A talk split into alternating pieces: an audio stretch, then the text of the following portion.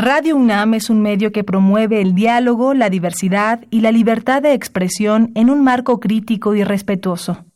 Los comentarios expresados a lo largo de su programación reflejan la opinión de quien los emite, mas no de la radiodifusora.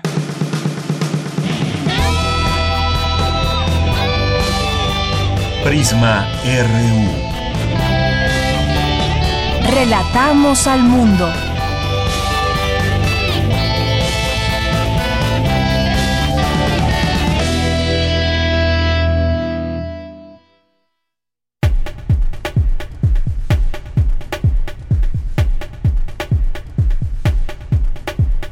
Buenas tardes.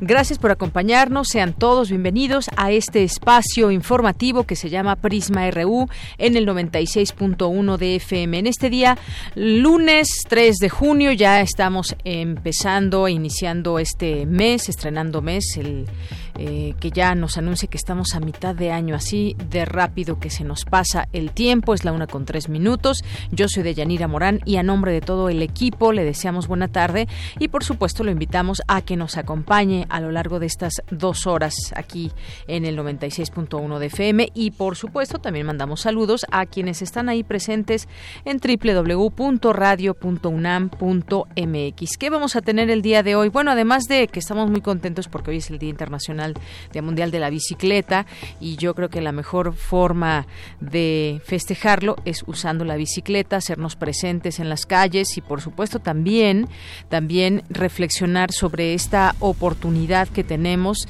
para utilizar menos el automóvil en las ciudades, veámoslo de esta manera, contaminar menos, tiene todo muchas cosas que ver el el uso de la bicicleta con la movilidad, los espacios, muchas cosas que ya tendremos oportunidad de platicar con el maestro Ernesto García Almaraz, que es coordinador de Bicipuma y también en nuestra universidad se está utilizando cada vez más la bicicleta.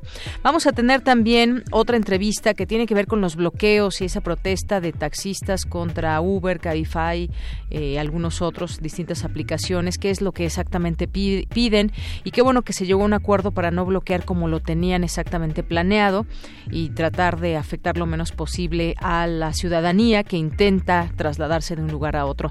Y sobre ese tema platicaremos con el doctor Bernardo Navarro Benítez, que es coordinador eh, general del Observatorio de Transporte y Movilidad Metropolitana de la UAM, justamente. Con él platicaremos en un momento más. En Cultura tendremos una entrevista a Camel Perea, egresado eh, de la Facultad de Filosofía y Letras y eh, su trabajo musical. Hablaremos aquí en el espacio de cultura con Tamara Quirós. En nuestra segunda hora vamos a tener información nacional e internacional y una conversación con Muriel Ricard, que es una actriz de la obra eh, teatro de la, de la obra de teatro Sepulturas de Hugo Alfredo Hinojosa que se presenta desde Teatro UNAM, una temporada que termina este mes, el 29 de junio, así que no se la pierdan, nos vamos a invitar al teatro. Tendremos información también sobre hoy que publica la Gaceta UNAM, Cartografía RU con Otto Cázares y las actividades de la sala Julián Carrillo para que vayan haciendo su agenda de la semana. Esto y más tendremos hoy aquí en Prisma RU. No se lo pierdan, quédese con nosotros, comuníquese al 5536 4339 o a través de nuestras redes sociales en arroba Prisma RU y Prisma RU en Facebook. Así que desde aquí relatamos al mundo. Prisma RU. Relatamos al mundo.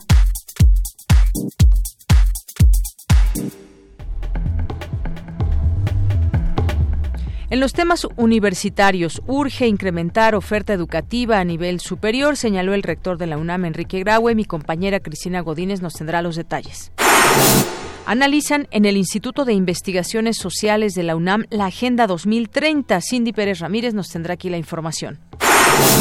Realizan en la UNAM homenaje al doctor Rui Pérez Tamayo. Su trabajo ha sido esencial para la bioética en México y Dulce García nos tendrá aquí los detalles. La Secretaría de Cultura encabeza un homenaje al historiador Miguel León Portilla. Los detalles los tendremos con mi compañera Virginia Sánchez. En los temas nacionales, la firma de un acuerdo de tercer país seguro a cambio de eliminar una amenaza de aranceles no sería aceptable para el gobierno mexicano, aseguró desde Washington el canciller mexicano Marcelo Ebrard.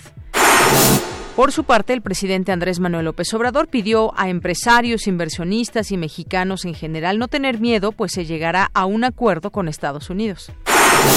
La jefa de gobierno de la Ciudad de México, Claudia Sheinbaum, dijo que no caerán en provocaciones ante las manifestaciones de taxistas y los invitó a dialogar en las mesas de trabajo. En Puebla, el PREP declaró ganador al candidato a gobernador de Morena, Miguel Barbosa, con el 44.6% de los votos. En Baja California, con el 94% del PREP, el candidato de Morena a gobernador Jaime Bonilla gana el 50.36% de los sufragios. En Aguascalientes venció el abstencionismo, de acuerdo con el PREP, fue superior al 60%, cifra histórica en una elección de alcaldes. Aumentan las remesas 3.6% en abril. También el dólar se vende a 20 pesos en ventanillas bancarias. Se trata del peor nivel para el peso desde el 26 de diciembre del año pasado. Hoy en la UNAM, ¿qué hacer y a dónde ir?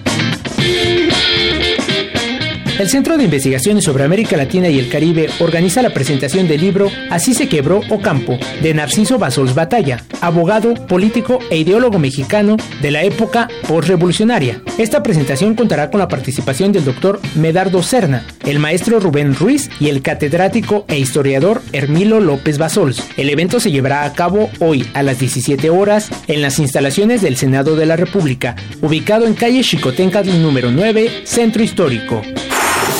A partir de hoy y hasta el próximo 9 de junio se proyectará el documental Respetando al Mundo, que muestra cómo en nuestro planeta todo está conectado. Por eso, cualquier acto, por más insignificante que parezca, puede tener importantes consecuencias. Esta es la idea central del documental, dirigido a niños entre los 8 y los 13 años, que pretende sensibilizarlos acerca de las consecuencias que puede alcanzar el descuidar nuestro medio ambiente y los lugares en donde vivimos. Las funciones serán todos los días a las 9 horas en la sala de proyecciones de la Biblioteca Manuel Sandoval Vallarta, ubicada al interior del Universum en Ciudad Universitaria. La entrada es libre y el cupo limitado. No te puedes perder la mesa redonda Religión y Política, actores, iglesias y creyentes en la arena pública, México y Chile en perspectiva comparada, con la moderación del académico Ariel Corpus. Asiste hoy a las 17 horas a la sala A, Dr. Moreno Alba, de la Facultad de Filosofía y Letras en Ciudad Universitaria.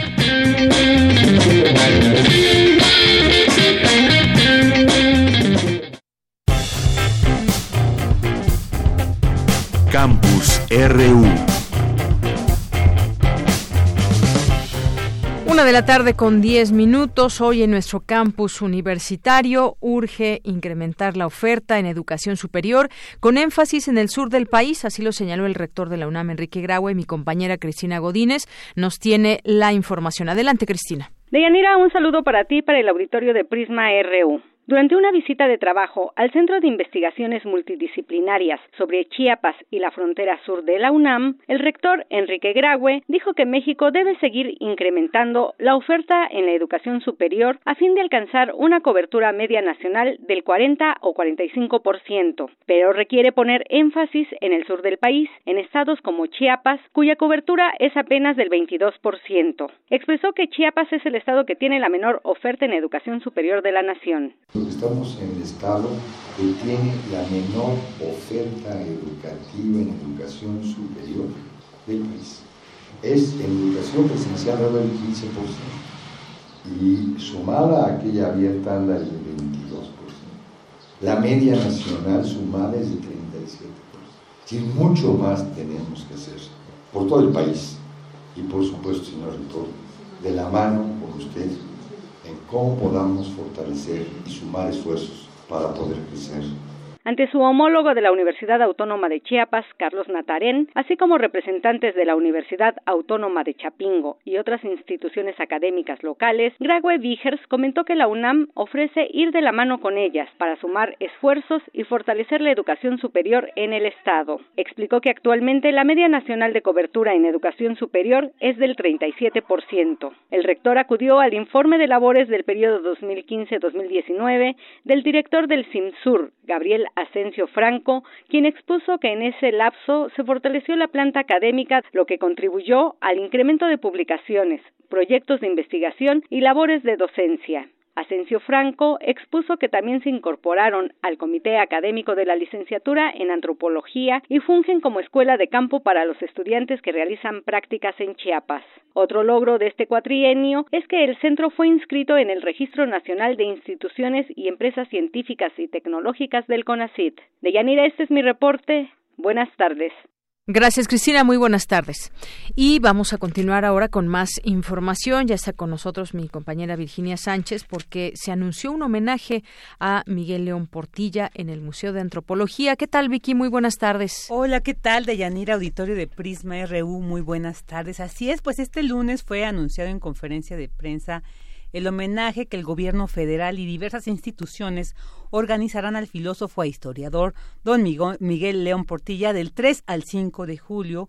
Y bueno, pues este homenaje es por esta importante e invaluable aportación que su obra ha hecho para reconocer la diversidad cultural, lingüística y étnica de nuestro país por lo que es de suma importancia que se le rinda este homenaje, sobre todo en este 2019 que es el Año Internacional de las Lenguas Indígenas, tal como lo señaló la secretaria de Cultura Alejandra Frausto al encabezar esta conferencia realizada en el mural de Rufino Tamayo en el Museo Nacional de Antropología e Historia. Escuchémosla. Para todos nosotros significa una mirada inteligente, humanista y alguien que ha sabido reconocer en la diversidad la fuerza de, este país.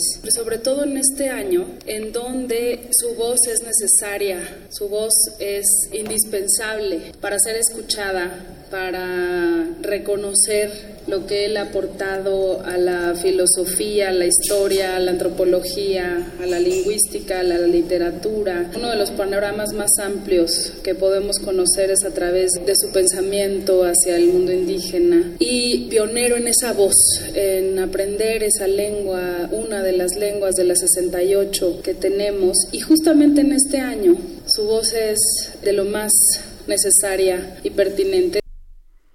Bueno, ahí está la secretaria de Cultura Alejandra Fraustro. Y bueno, también anunció, todavía no hay un programa en sí concreto que podamos anunciar, pero sí señaló que habrá coloquios, mesas redondas y demás eventos desde distintas disciplinas que se han sumado a este festejo, como la gala de la Orquesta Sinfónica Nacional en Bellas Artes que estará dedicada al maestro León Portilla.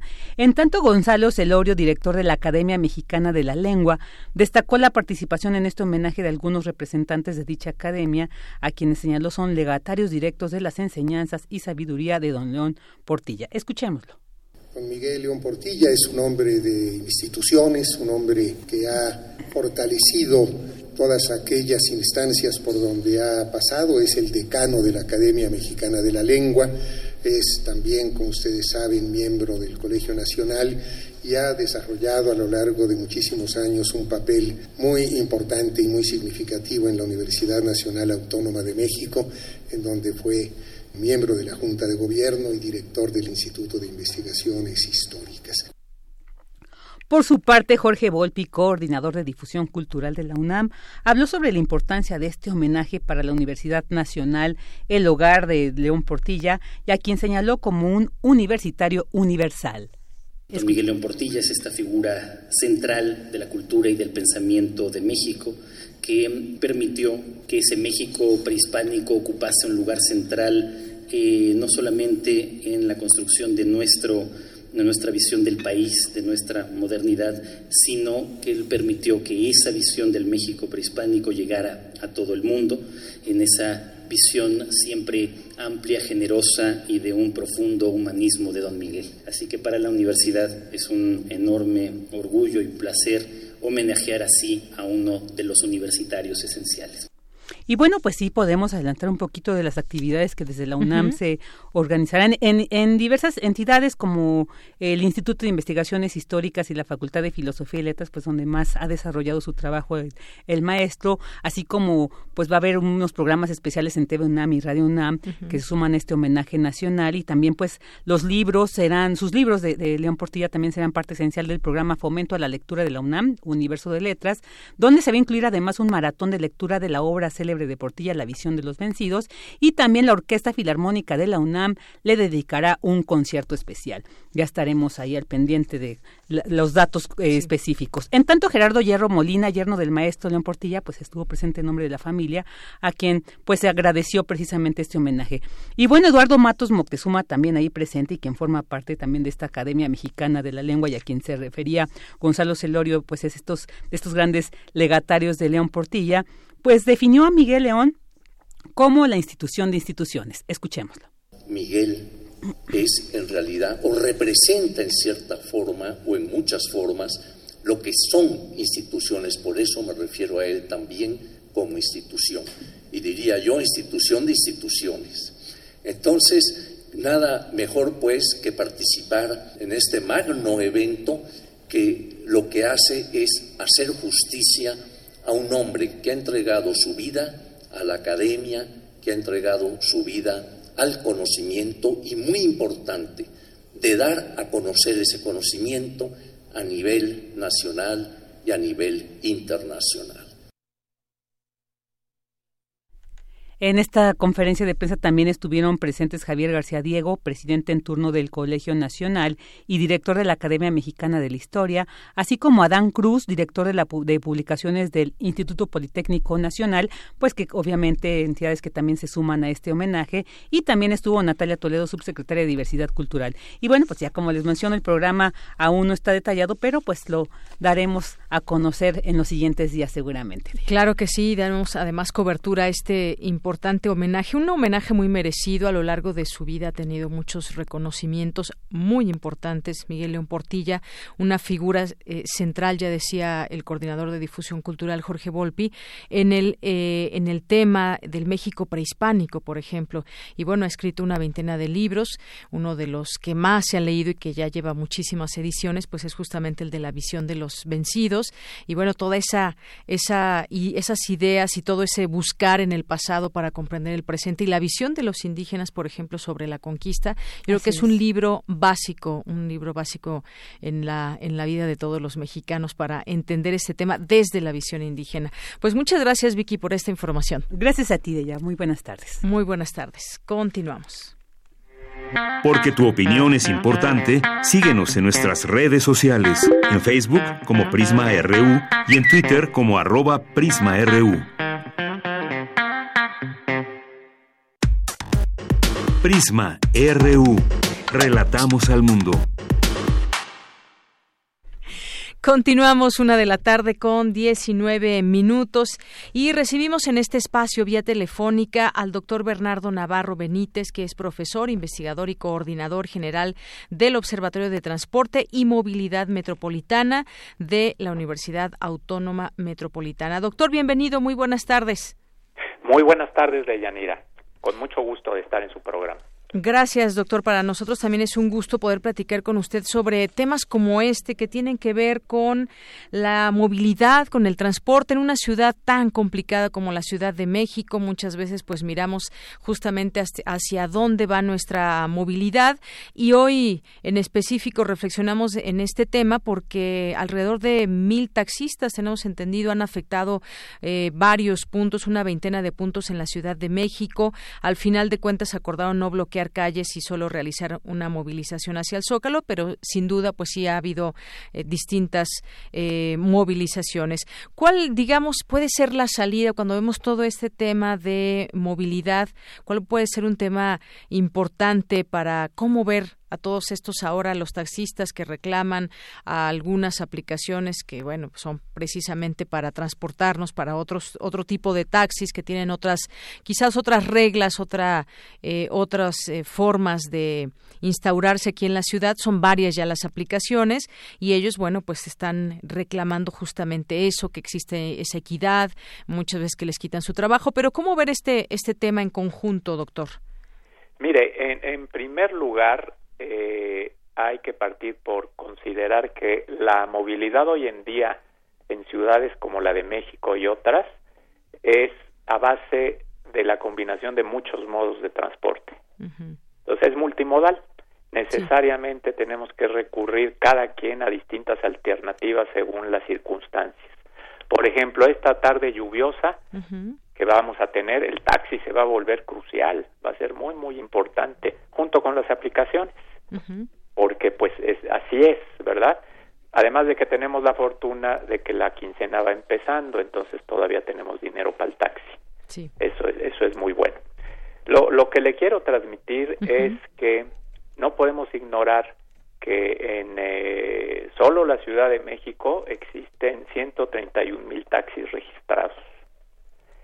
Si le sumamos a los de los municipios conurbados, prácticamente llegamos a 200 mil. Eh, esto significa un universo de familias que dependen, que tienen una fuente de trabajo, pero lo más importante, que atienden a una gran cantidad de usuarios que son estratégicos en la metrópoli. Entonces, se podría decir que lo que hoy pasó, que afectó a muchísima gente, ¿verdad? Que fue muy desafortunado por eso, fue crónica de un conflicto anunciado. Fíjese usted, las aplicaciones desembarcaron en México hace apenas un poquito más de un lustro. Sí. Pero desde un principio nacieron ya bajo el signo del conflicto y el gobierno anterior de la ciudad dejó que el problema creciera sin verlo ni oírlo. eh, afortunadamente el presente gobierno sí está tratando de atender el, el, el problema y eh, está eh, estableciendo mesas de trabajo y viendo a distintos grupos de taxistas porque es un sector muy heterogéneo. ¿sí? eh, dirigiéndome ahora sí, porque estos elementos eran muy importantes, ¿verdad? Sí. Este, fíjense usted, solo los taxis de la Ciudad de México dan de comer a más de un cuarto de millón de familias. Entonces, es probablemente el transporte público de nuestra ciudad el segundo empleador después del comercio. Dan más empleo que todos los bancos mexicanos, o bueno, todos los bancos que operan en el país. eh, estas dimensiones no las podemos olvidar para entender un poco la decisión y la virulencia de lo que vimos el día de hoy, ¿verdad? Que no lo justifica, pero que sí lo explica. Este es, es muy necesario atender el reclamo de los taxistas de un verdadero piso parejo. No por ellos, sino por los usuarios, ¿verdad? Necesitamos que lo que aparece como un servicio privado prestado por aplicaciones sea juzgado efectivamente por lo que es, que es un servicio público, como se hace en otros países. Entonces, es muy importante que los choferes por aplicaciones que son necesarios en nuestra ciudad tengan los mismos filtros y las mismas características que tienen los taxistas porque ambos prestan un servicio público. ¿Con esto a qué me refiero? Que afortunadamente se ha avanzado. Uno muy importante, su certificación y capacitación. Es esencial que yo sepa que el conductor de esa aplicación no va bajo el efecto de sustancias tóxicas porque no las ingiere comúnmente. Eso es muy, muy importante. La calificación de un usuario, pues no me dice nada porque él no se puede meter a la sangre, ¿verdad?, del, del, del chofer. Eh, al mismo tiempo tiene que ser alguien que conozca la ciudad, que sepa rudimentos de mecánica, etcétera, lo necesario para mi seguridad como usuario. Y si vamos recorriendo, todas aquellas condiciones que históricamente hemos ido construyendo en la ciudad para tener un servicio público eh, que responda a las necesidades de los desplazamientos individuales de los de las personas. Sin embargo, también esto debe ser aplicado a los taxistas, porque el servicio del taxi se desempeñó en condiciones de un cierto privilegio que lo llevó a desatender la calidad del mismo hacia los usuarios. Es muy importante, fíjese, lo voy a decir con toda precisión, el desarrollo de políticas públicas que dignifique el trabajo de los taxistas y mejore la seguridad de los usuarios. Pero son políticas públicas, o sea, no es solo ellos, es ellos junto con la autoridad. Así es, muy, muy importante. ¿Por qué? Porque la última política pública integral que tuvimos hacia los taxistas fue en el gobierno de Marcelo Ebrard. Pero ya pasaron siete años, ocho años, y esos ocho años de abandono, pues es vemos cómo se han carcachizado los taxis. Claro, no es solamente cambiarles el color, no solamente cambiar algunas cosas, digamos, maquillar todo esto. Usted comenta varios puntos importantes, doctor. Uno de ellos, pues, el transporte multimodal que debemos de tener aquí en la Ciudad de México. Y, nos ponemos a pensar, a ver, cuando llegó Uber, decía usted un poco más de, cinco años, de un lustro, eh, llegaron y fueron aceptados por la sociedad. ¿Por qué fueron aceptados? Porque eran automóviles, pues, de años, digamos, recientes, automóviles limpios, con una amabilidad diferente. Yo sé que muchos taxistas son muy amables y nos están escuchando y les mandamos muchos saludos, pero no todos. Eh, muchas veces las unidades no están, digamos, en las óptimas condiciones. Parece que se van desarmando. Bueno, nos ha tocado de todo un poco. Y en ese sentido, dice usted algo muy importante, la certificación y capacitación sí debe ser para todos, sea un taxista de la Ciudad de México, sea un taxista de Uber o cualquier otra aplicación. Y todo esto no hay que perderlo de vista en otros países, incluso, ¿para qué me voy tan lejos? Aquí en algunos estados no se ha aceptado Uber. Eh, ahí tienen un conflicto muy grande, por ejemplo, en Cancún, Quintana Roo, donde no los dejan instalarse. Allá hablamos de otra cosa, es mafia de taxistas. Pero aquí, efectivamente, ¿cómo hacer algo para que creo que todos cabemos? Hay quien va a seguir utilizando Uber, sin duda alguna.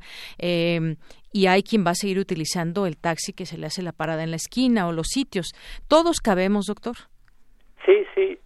Fíjese que eh, lo que es muy importante es que desde el gobierno se establezca una política integral para este servicio individual de pasajeros que abarque a las aplicaciones y también al taxi. Por ejemplo, es muy importante que los elementos positivos que percibe la gente en el transporte por aplicaciones se metan al taxi. Entonces, fíjese, yo desde su micrófono me atrevería a invitar a la autoridad a desarrollar una aplicación como autoridad para todos los taxistas, para que pues no vaya a haber privilegiados o quien salte, en donde el propio gobierno tenga el control de esa aplicación y sea gratuita para usuarios y para los taxistas.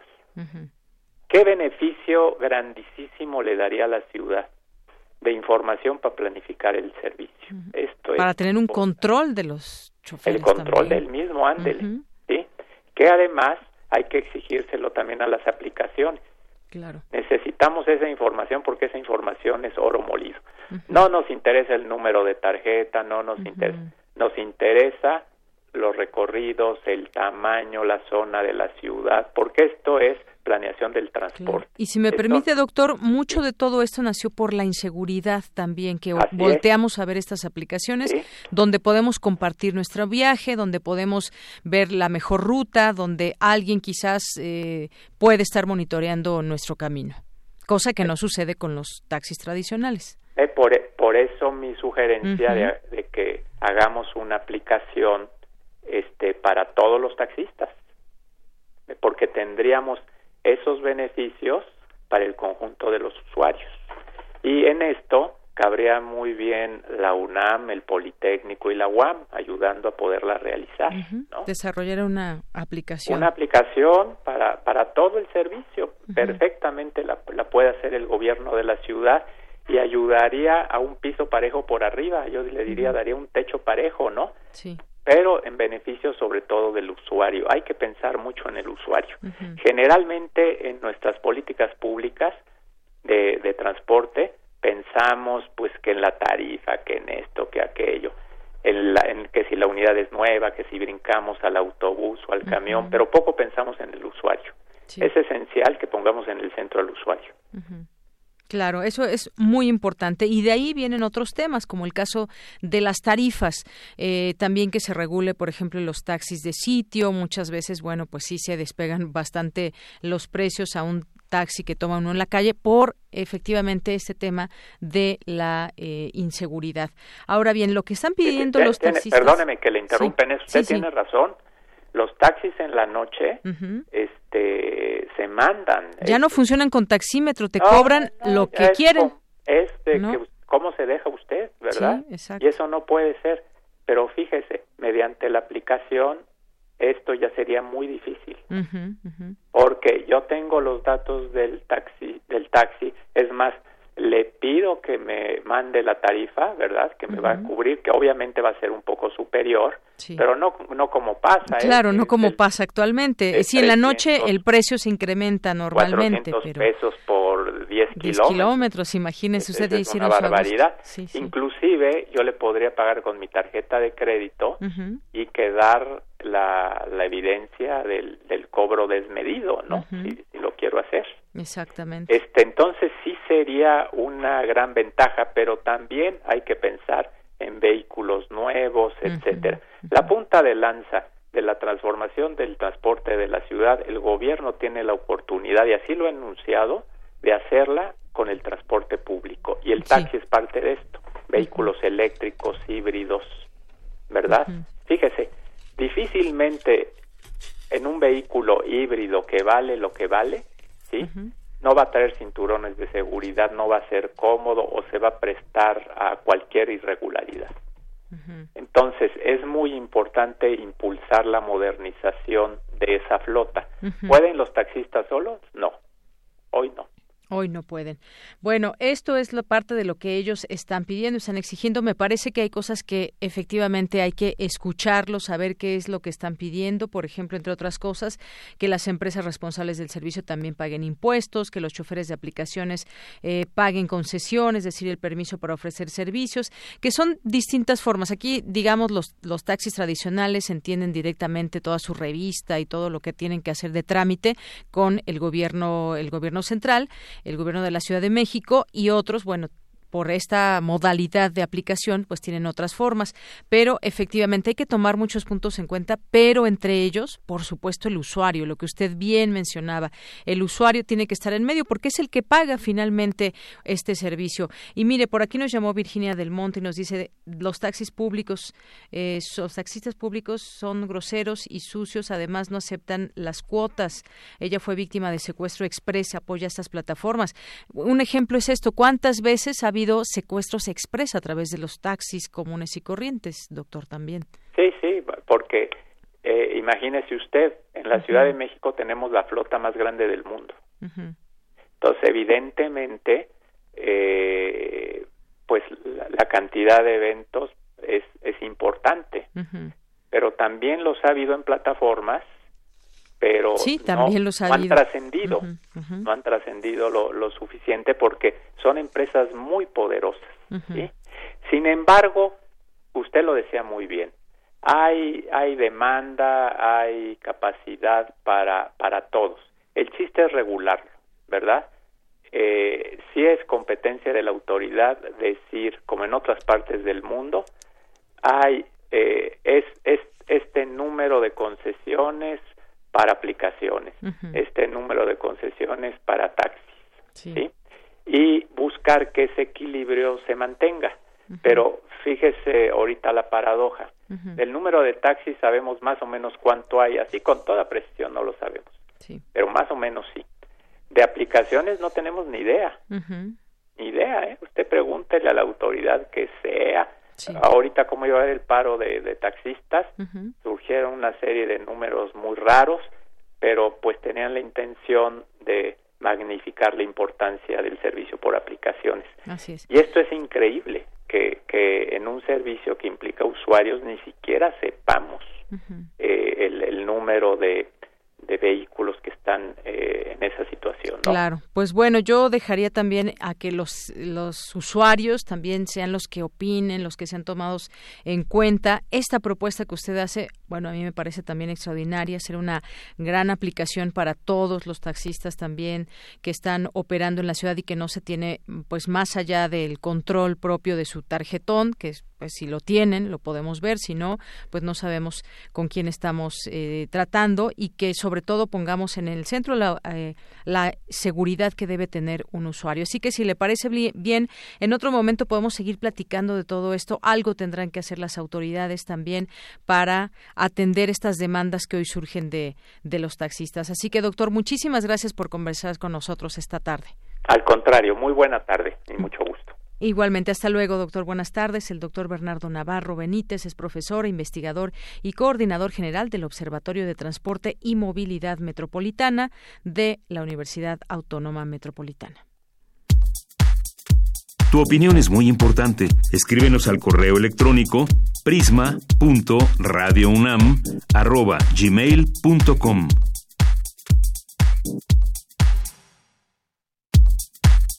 Prisma RU. Relatamos al mundo.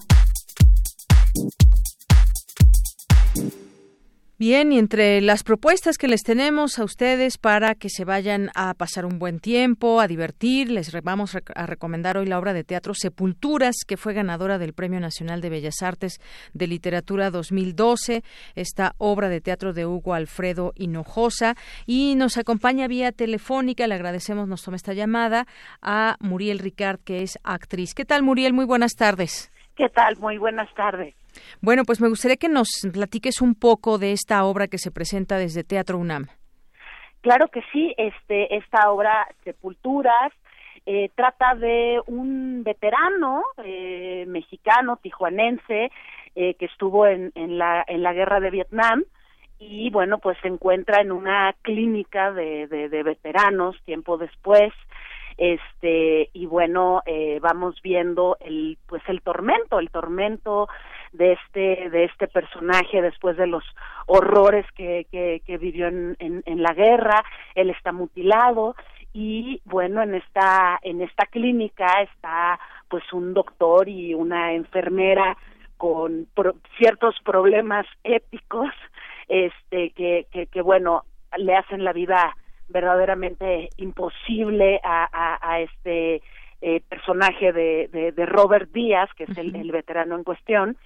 Este, y bueno, vamos viendo que en esta clínica también tienen un negocio de venta de órganos y lo que le, le provocan a este a este personaje pues es verdaderamente una una pesadilla no un entrar al, al laberinto de lo que de lo que fue la guerra y cómo pues no logra deshacerse de, de, de, ello, ¿no? Así que de por sí ya el ser un veterano de guerra tiene muchas implicaciones, toda eh, la vivencia que se tuvo y además, bueno, pues al llegar a este asilo y ser humillado, ser maltratado, pues tiene también nos llevaría quizás al extremo de una situación de este personaje.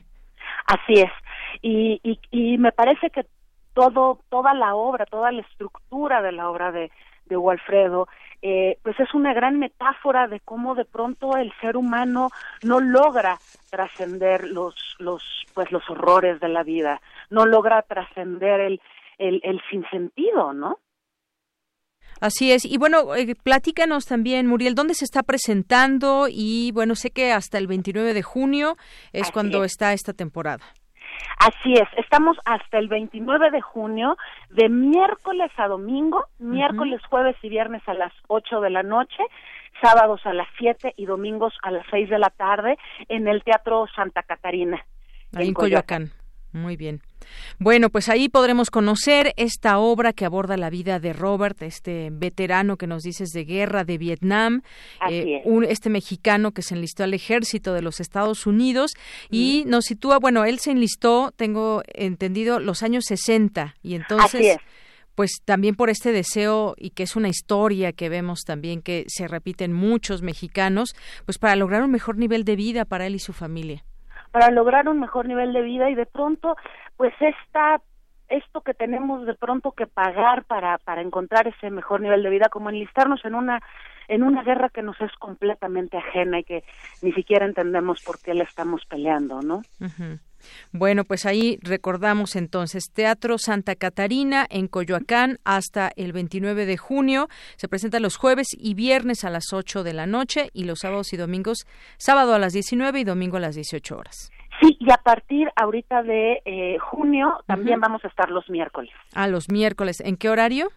También a las 8 de la noche miércoles 8 de la noche. Pues ahí está la invitación, admisión 150 pesos con descuento del 50 estudiantes, maestros UNAM, INAPAM y jubilados del ISTE IMSS, así que pues es muy buen precio y los invitamos. Así es, ahí los esperamos, créanme, se la van a pasar muy bien. Bien, pues muchísimas gracias Muriel Ricard por invitarnos a ver esta obra Sepulturas. Muchísimas gracias a ti y a tu audiencia. Hasta luego, muy buenas tardes. Hasta luego. Hasta luego. Continuamos. Porque tu opinión es importante, síguenos en nuestras redes sociales, en Facebook como Prisma RU y en Twitter como arroba PrismaRU. Bien, y en los temas nacionales hay varias, varias notas que comentar con ustedes. Se hablaba, recuerdan ustedes, de estos brotes de sarampión por eh, una oleada de personas que no se han puesto la vacuna y también pues eh, grupos que están eh, surgiendo, que han surgido antivacunas y volvió a surgir el sarampión cuando ya se pensaba erradicado, pues desafortunadamente llegó un caso a nuestro país, el Sistema Nacional de Vigilancia Epidemiológica de la Secretaría de Salud confirmó un caso de sarampión importado en el estado de Quintana Roo que fue introducido al país por una mujer de 50 años de edad procedente del Reino Unido. Y este es el segundo caso importado en lo que va del año. El primero fue en febrero pasado en Nuevo León por parte de una persona de 54 años de edad con antecedente de viaje a Estados Unidos y Francia. Con relación al caso de Quintana Roo, se mantiene en observación esta persona sin presentar síntomas hasta el momento. También a una niña de 7 años, una mujer de 29 y un niño de 14 que venían acompañando a la persona diagnosticada ya con esta enfermedad eh, viral Así que, pues bueno, se eh, conoció este caso y se activaron los protocolos de respuesta en salud pública para la identificación de contactos y el bloqueo correspondiente para evitar la propagación de este virus. Y bueno, en otro tema también, empresas chinas están interesadas en México ahora que está todo este este asunto de la amenaza de Donald Trump a México con cobrar aranceles a todo producto que entre a su país, pues esta semana se prevé que más de 1.600 empresas certificadas de China, principalmente de la industria textil y manufacturera, lleguen a México porque van a participar en la feria Home Life, donde esperan generar ventas superiores a 1.600 millones de dólares en solo tres días. Este evento se llevará a cabo del 4 al 6 de junio en Expo Santa Fe, donde estas compañías asiáticas tendrán la oportunidad de exponer productos fabricados en China como maquinarias, bienes intermedios, textiles y juguetes. El vicepresidente de la Cámara de Comercio México-China, Morones, señaló que este espacio muestra el interés hacia el mercado mexicano ante la guerra comercial que vive el gigante asiático con Estados Unidos. ¿Y qué pasaría si volteamos a ver a este gigante asiático y hacer pues los negocios con él en vez de Estados Unidos. ¿Qué pasaría en todo esto?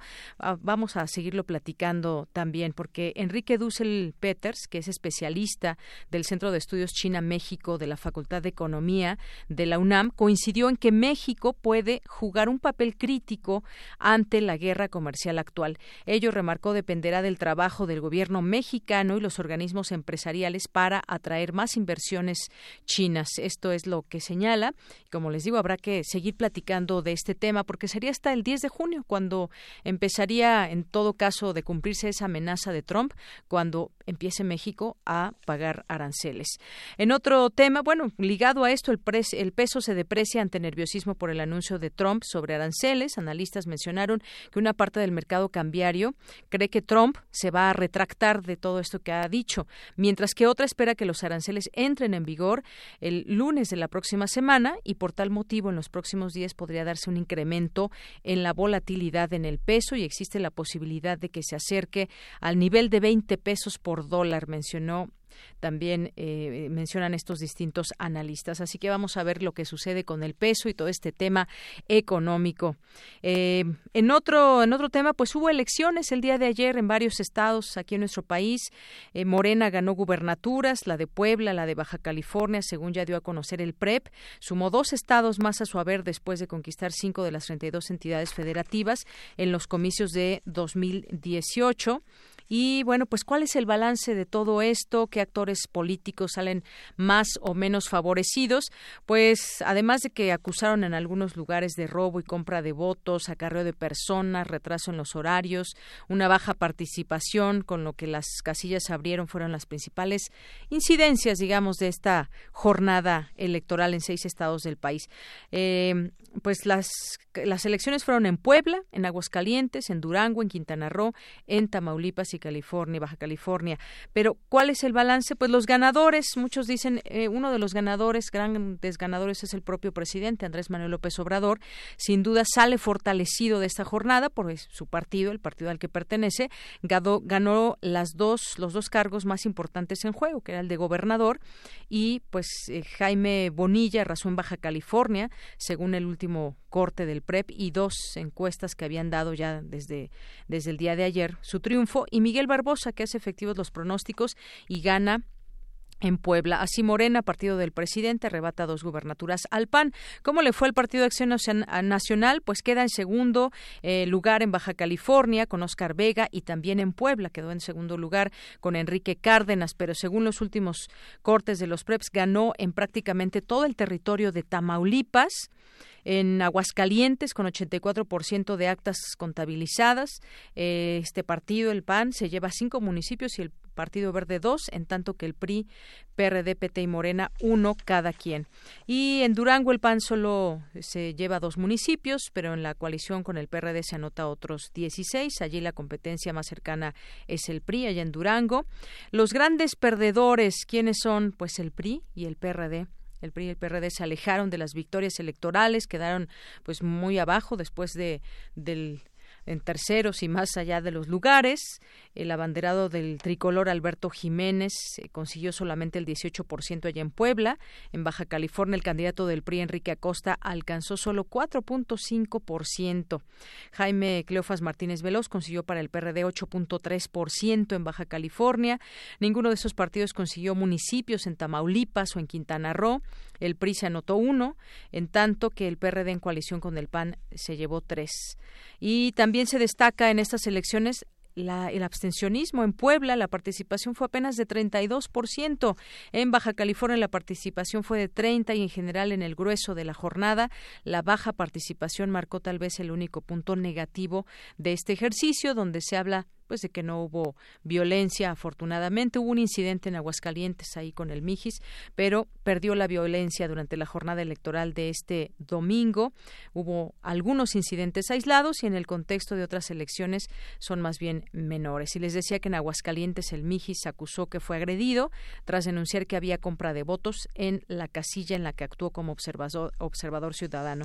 Pues estos son los temas de los temas más relevantes que destacamos hoy en los temas nacionales, eh, las elecciones, que pues bueno, ahí los resultados, cómo leerlos, los partidos tendrán que hacer sus propias, sus propios acomodos, sus propias reflexiones, pero pues sí, los grandes perdedores continúan en esa línea, continúan en esa línea el PRI y el PRD. Continuamos.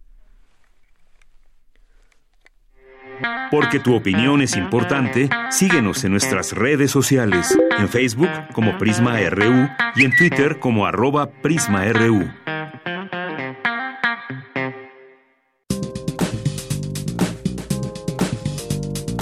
Cultura RU.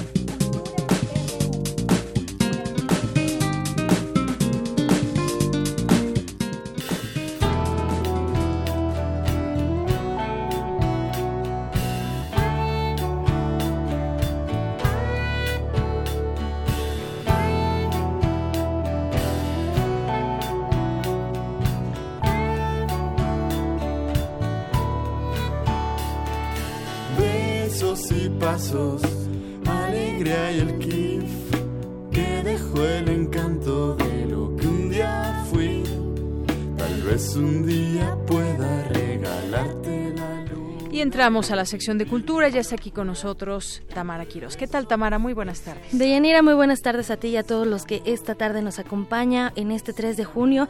Iniciamos semana, ¿qué digo semana? Iniciamos el mes y bueno, iniciamos, eh, hoy quisimos eh, dar un buen ritmo en esta semana, iniciar con buena música. Y bueno, escuchamos Kif a cargo de Camel Perea, quien esta tarde nos acompaña en cabina.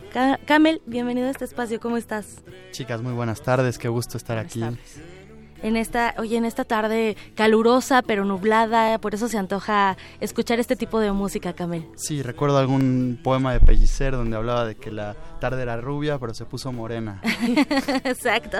Y bueno, para les cuento a los que nos están escuchando, Camel es escritor, es poeta e intérprete. Él le canta el amor, porque dentro de todo el caos y también la violencia, pues siento que hay que cantarle también algo que tal vez sea más puro, ¿no? El amor. Y estamos escuchando este sencillo Camel. Eh, cuéntanos de qué va. Estás estrenando también un nuevo proyecto. Platícanos. Bueno, en principio la canción es eh, una perspectiva dialéctica sobre el amor. Mi disco se llama De cómo me corté con los cristales, que hace una referencia hacia la mujer, eh, la construcción histórica de la mujer en América Latina principalmente entre los siglos XX y XXI, que es lo que lo que puedo eh, testimoniar todavía con las abuelas, con las novias, con, con las compañeras, eh, las, las, amigas, las colegas, las, las, las, cantantes. Eh, en este proceso social y político de la migración encuentro una construcción histórica y una formación de la identidad y eso me interesaba definirlo en, en, el disco.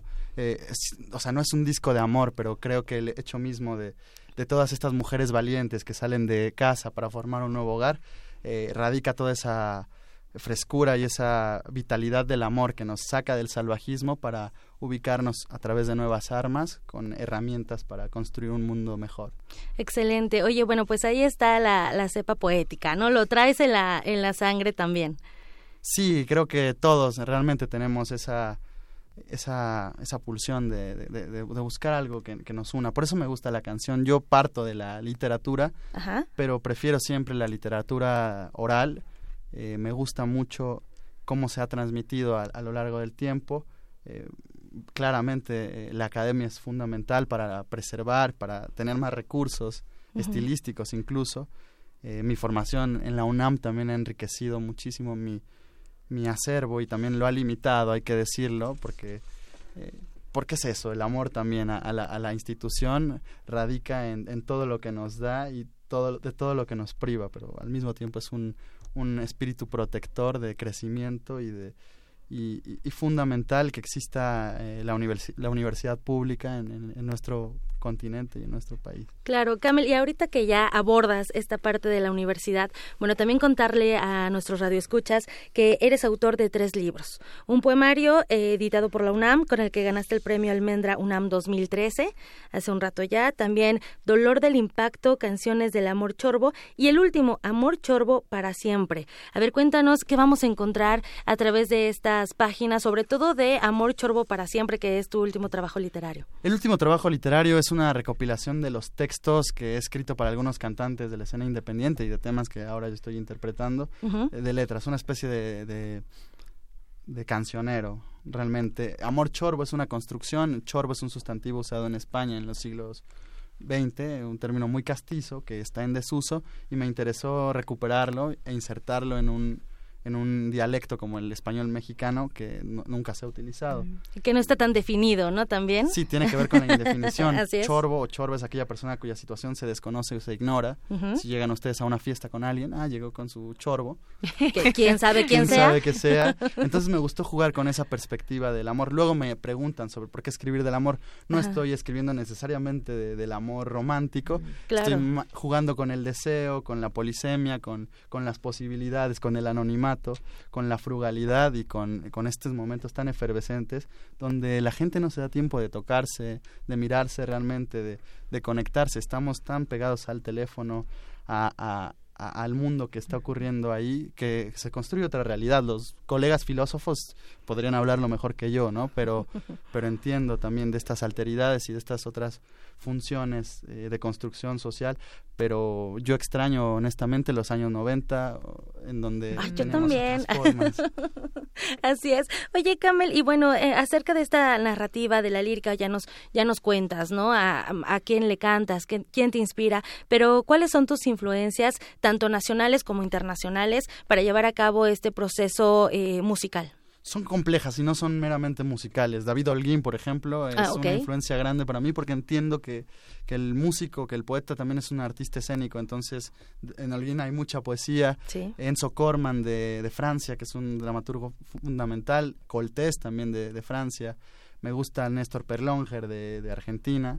Mm, Charlie García, yo más musical. Boris Vian, imposible definirlo. Em, no sé, hay, muchas influencias. Octavio Paz. Eh, Fuentes también, o sea, novelistas, poetas, dramaturgos, dramaturgas también. Eh, Elena Garro me, mm. impresiona la, la, forma que tiene de, de, la historia, su visión tan atormentada y a la vez tan profunda. Monina Bonelli de Argentina, eh, en fin, hay muchas, Gastón García Marinozzi de ah, Argentina, eh, viajando al fin de la memoria, hay muchas influencias. Excelente. Oye, ¿y por qué, por qué este título de cómo me corté con los cristales? Eh, era el día del orgullo gay y ah, ese gran amigo de, entonces con el que... O sea, hace un año. Ah, no, hace mucho tiempo. Más, ah, ok. Nos encargaban una canción sobre, sobre la diversidad.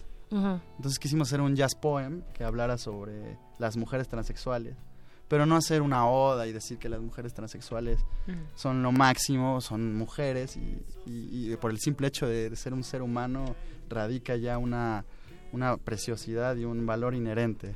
Entonces queríamos hablar mm, a nuestro estilo, con nuestro registro y con nuestros recursos de, de, la mujer perfecta. Y más o menos el texto dice, la mujer, mujer perfecta probó hombre, probó de todo hasta se cambió de nombre. La mujer perfecta se llama Cristal, es tan perfecta que tiene manzana de Adán. Actualmente tendría otro tipo de lecturas y seguro nos colgarían, pero queríamos jugar y al mismo tiempo reivindicar esa imagen y jugar un poco con el arquetipo del macho mexicano. Al final dice, me quemé con los machines, con las rayas en la mesa. Ay, pobre de mí, de mi nariz y de mis dos cabezas. Entonces, bueno, es un juego ahí múltiple que además el, el, lenguaje mexicano nos permite claro. tener, ¿no? Y murió la reina del albur, por ejemplo. que Así es, hace algunos meses. Y bueno, es, es, este juego de palabras, ¿no? Esta cadencia que justo tenemos en el lenguaje también los mexicanos. Oye, y bueno, presentaciones próximamente, ¿en dónde te vas a estar presentando? Cuéntanos. Por supuesto, eh la presentación más cercana eh, será el 20 de junio en El Hijo del Cuervo. Van a ir unas narradoras orales transexuales y mientras alternamos con temas como Kif que van a escuchar eh, y, que de hecho estamos escuchando de fondo. escuchando de fondo, claro. Eh, van a contarnos sus historias. Lo que me interesa es salir de ese lugar de que las mujeres transexuales se reducen a ser activistas, sexoservidoras o estilistas creo que tienen la posibilidad de insertarse y el derecho en cualquier otro rubro. Lo están haciendo, pero queremos hacer ese, ese esfuerzo. Por otro lado, saldrán por ahí unas fechas en Yazatlán, en otros clubes. Ah, y este jueves los espero en el Cinemex de, Plaza Galerías. Les tengo cortesías para quienes quieran ir. Es una banda de funk con la que trabajo constantemente y estoy colaborando en una parte de, la planeación. Muy bien. Los esperamos allá, se va a proyectar el video de la banda y nada, son músicos increíbles. Que era un poco lo que platicábamos fuera del aire, ¿no, Camel? Que, bueno, además junio es el mes del orgullo, del orgullo gay y también abrir estos espacios, ¿no? Hacer estas, estas mancuernas entre los sexos, vaya, no ponernos etiquetas, ¿no? Podemos crear muchos lazos. Sí, claro, abolir ese tipo de divisiones, unirnos como humanos en pro de la vida, no de pro vida. y, nada, pues eh, la canción por eso me gusta, al igual que la radio es un sistema de enunciación colectiva, ya lo dice Walter Benjamin, Habermas y, mucha gente, ¿no? Eh, todo el poder que tiene la voz de, comunicarlo. Platicaba con Natalia hace un momento, una gran amiga que curiosamente trabaja aquí, me la vine a encontrar, el poder que tiene la voz de enunciar eh, como un dispositivo colectivo. Por supuesto. hablaba de la televisión que a veces me, causa mucha molestia, las, pocas veces que he ido y que la radio siempre tiene una calidez. Entonces, bueno. Todavía somos una buena compañía, Camila. Es un gusto. Como radio. y bueno, estas cortesías que nos estás dejando eh, son para este jueves, jueves 6 de junio a las 8 de la noche. Y bueno, se van a ir a los primeros que nos llamen al 55 36 43 39. Tienen que venir por ellas acá a la subdirección de Radio UNAM. Estamos en Adolfo Prieto 133 en la colonia del Valle. Y bueno, también apunten en su agenda eh, este 20 de junio en El Hijo del Cuervo, allá en Coyoacán, tu presentación, Camel Perea. Y bueno, también para para conocer un poco más de tu trabajo literario, de tu trabajo musical y de básicamente del arte que nos regalas. Un gusto estar acá con ustedes, chicas. Gracias, Camel. Y bueno, nos, nos, despedimos de Yanira. Que tengan muy buena tarde. Gracias, Tamara. Gracias, Camel, por venir e invitarnos. Vamos a hacer un corte en este momento. Regresamos a la segunda hora de Prisma RU. Por primera vez nos conocimos y nos conocimos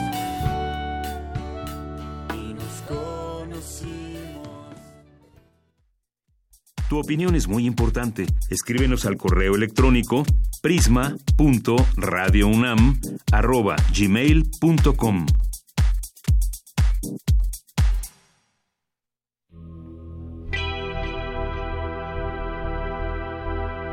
Los alquimistas giran un globo terráqueo, lo detienen al azar y se adentran en el sonido de aquella latitud. Hacen música etérea, sonidos al vapor que visitan todos los continentes. Intersecciones trae para ti la música de Radaíz. Viernes 7 de junio a las 21 horas en la sala Julián Carrillo. Entrada libre. Sé parte de Intersecciones, donde la música converge. Radio UNAM. Experiencia sonora. El presupuesto participativo sí funciona. Hoy, en Enchula tu Colonia Tour, el caso de éxito de Beatriz y Marcela. La barranca de Barrelaco era un espacio peligroso. Dijimos, ¿por qué este espacio que está tan bonito está tan abandonado? Y en eso nos enteramos de que existía este presupuesto participativos con los cuales hemos ido eh, mejorando todo lo que es la infraestructura. Tu idea puede ser valiosa y tienes las herramientas para cambiar una realidad. El presupuesto participativo es un aliado para mejorar tu comunidad. Instituto Electoral Ciudad de México. Cuidado con el sol. La radiación solar es más fuerte en esta temporada y puede causar insolación. A largo plazo, causa manchas y envejecimiento prematuro de la piel y es factor de cáncer. Ponte ropa holgada de manga larga, revisa el índice UV, evita las horas de más calor y cuida a los niños y adultos mayores. No olvides el bloqueador solar. El calor es vida, siempre con precaución. Sistema Nacional de Protección Civil. Una artista de la depravación. Un caníbal fundamentado. El elegido de Dios para fundar en su estómago una puerta al infierno. Radio UNAM te invita a escuchar los relatos de erotismo y terror de Enoch en la puesta en escena La confesión del caníbal, de Sergio Rod. Director Eduardo Ruiz Aviñón.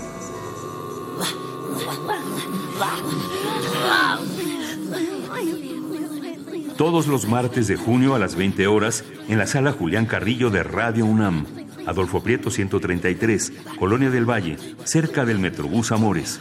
Entrada libre. Comer o ser comido. Esa es la cuestión. Radio UNAM, experiencia sonora. Porque tu opinión es importante, síguenos en nuestras redes sociales, en Facebook como Prisma RU y en Twitter como arroba PrismaRU.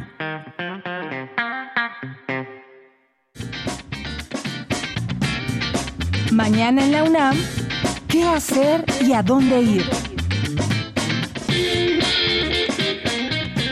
Del 4 al 7 de junio se realizará el segundo Congreso Interdisciplinario del Área de la Salud Pública, que tiene como objetivo elaborar un estudio que fundamente políticas públicas que impacten en la salud de la población. Este Congreso se llevará a cabo en el auditorio de la Facultad de Medicina en Ciudad Universitaria. Aún tienes tiempo de inscribirte y asistir. Visita el sitio www.facmed.unam.mx. Te recomendamos la conferencia Cuidados Paliativos, con la ponencia a cargo de la licenciada Mariana Hernández Telles, que se llevará a cabo mañana 4 de junio a las 13 horas en el auditorio 8 de marzo de 1857 de la Escuela Nacional de Trabajo Social en Ciudad Universitaria.